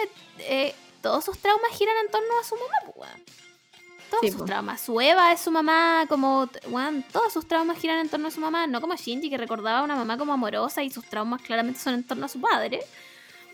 Pero la mamá de Asuka yo también creo que de cierta forma era, no sé si era mala madre, pero, pero uno la ve como mala madre. Sí, es que yo creo que mm, si lo pongo así como en el mundo real, si tenía un problema y le afecta a alguien, como que tratáis de arreglarlo. Claro. Pero ella no, pues ella como que como que casi que se escudaba en su locura y y filo, voy a destruir a esta persona porque me da la gana. Ahora, es más común de lo que uno cree. Como que yo siento que he leído muchos casos de mamás así, que se escudan como de, de su enfermedad y la salud mental para tratar muy mal a, los, a la hija, sobre todo, más que a los hijos. No sean esa persona. Por favor, traten de no. Ay, tengo, tengo la última madre, pero esta también, como que no sé qué tan mala madre es, que es la mamá de de Grace, Grace Anatomy, dale con decirle Grace Anatomy, ah, de la Meredith Grey. Que ya, es, esta mujer que es increíble cirujana, le va bien en, en, todo lo que es profesional, inventa como técnicas nuevas, pero como mamá es como el hoyo. Entonces, ¿dónde, dónde está el equilibrio, digo yo? Como caché, que le, le, creó muchos traumas a la Meredith Grey y como que las primeras cinco temporadas de Grey's Anatomy es ella superando sus, los traumas de su mamá. Y ahora que la Meredith es mamá, son como cinco temporadas más superando que no quiere ser como su mamá, quiere ser como una buena madre. Es que cuando tenéis una mamá tan exitosa te comparáis todo el rato, yo creo, sobre todo si estáis como en el mismo campo laboral. como no elijamos eso. Y, al final, sí, pues y al final la Meredith termina haciendo lo mismo que la mamá, que es medicina general. Entonces, claro, como que ahí, como que entro en duda, así como profesionalmente era increíble y probablemente si hubiese sido más mamá de lo que fue, no hubiese llegado a ser tan buena profesional, porque no le hubiese dado pues, tanto tiempo. como mujeres nos hace elegir, o eres buena en tu trabajo o eres buena mamá. ¿Cachai? Por eso todas las personas que hemos nombrado en Malas Madres eh, están en un limbo igual. Están en un mm. limbo, porque obviamente estamos hablando de personas pseudo reales y como en un contexto de vida normal, ¿no? Como de Daenerys Targaryen, madre de dragones. Eh, pero el, el, mundo siempre nos hace elegir, como eres buena madre, o eres buena en tu trabajo, o eres esto, o eres esto otro, ¿cachai? Porque mm, machismo. Básicamente porque machismo. Oye, ya, weón, hemos hablado más que la chucha. No me había dado cuenta, weón. eh, ¿Te tinca? Terminamos esta sección y vamos al deseo.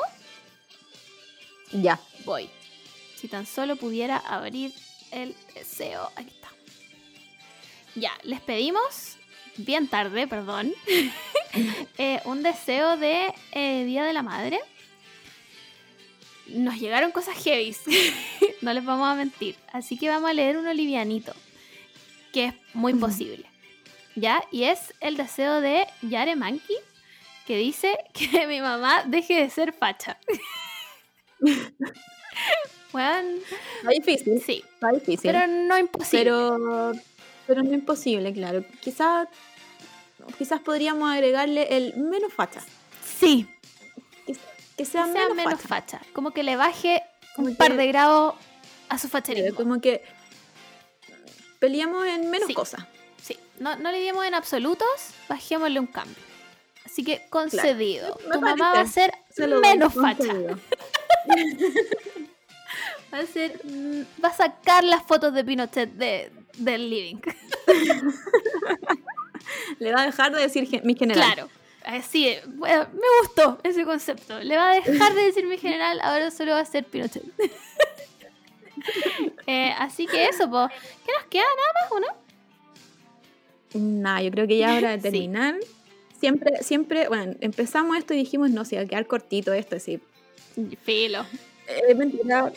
Quedó igual largo. No puedo creer que esa es la hora. Que empezamos a grabar hace literal tres horas. Eh, eso, chiques. Eh, ¿Qué más? ¿Qué más? ¿Qué más? No me acuerdo ni qué encuesta íbamos a hacer esta semana.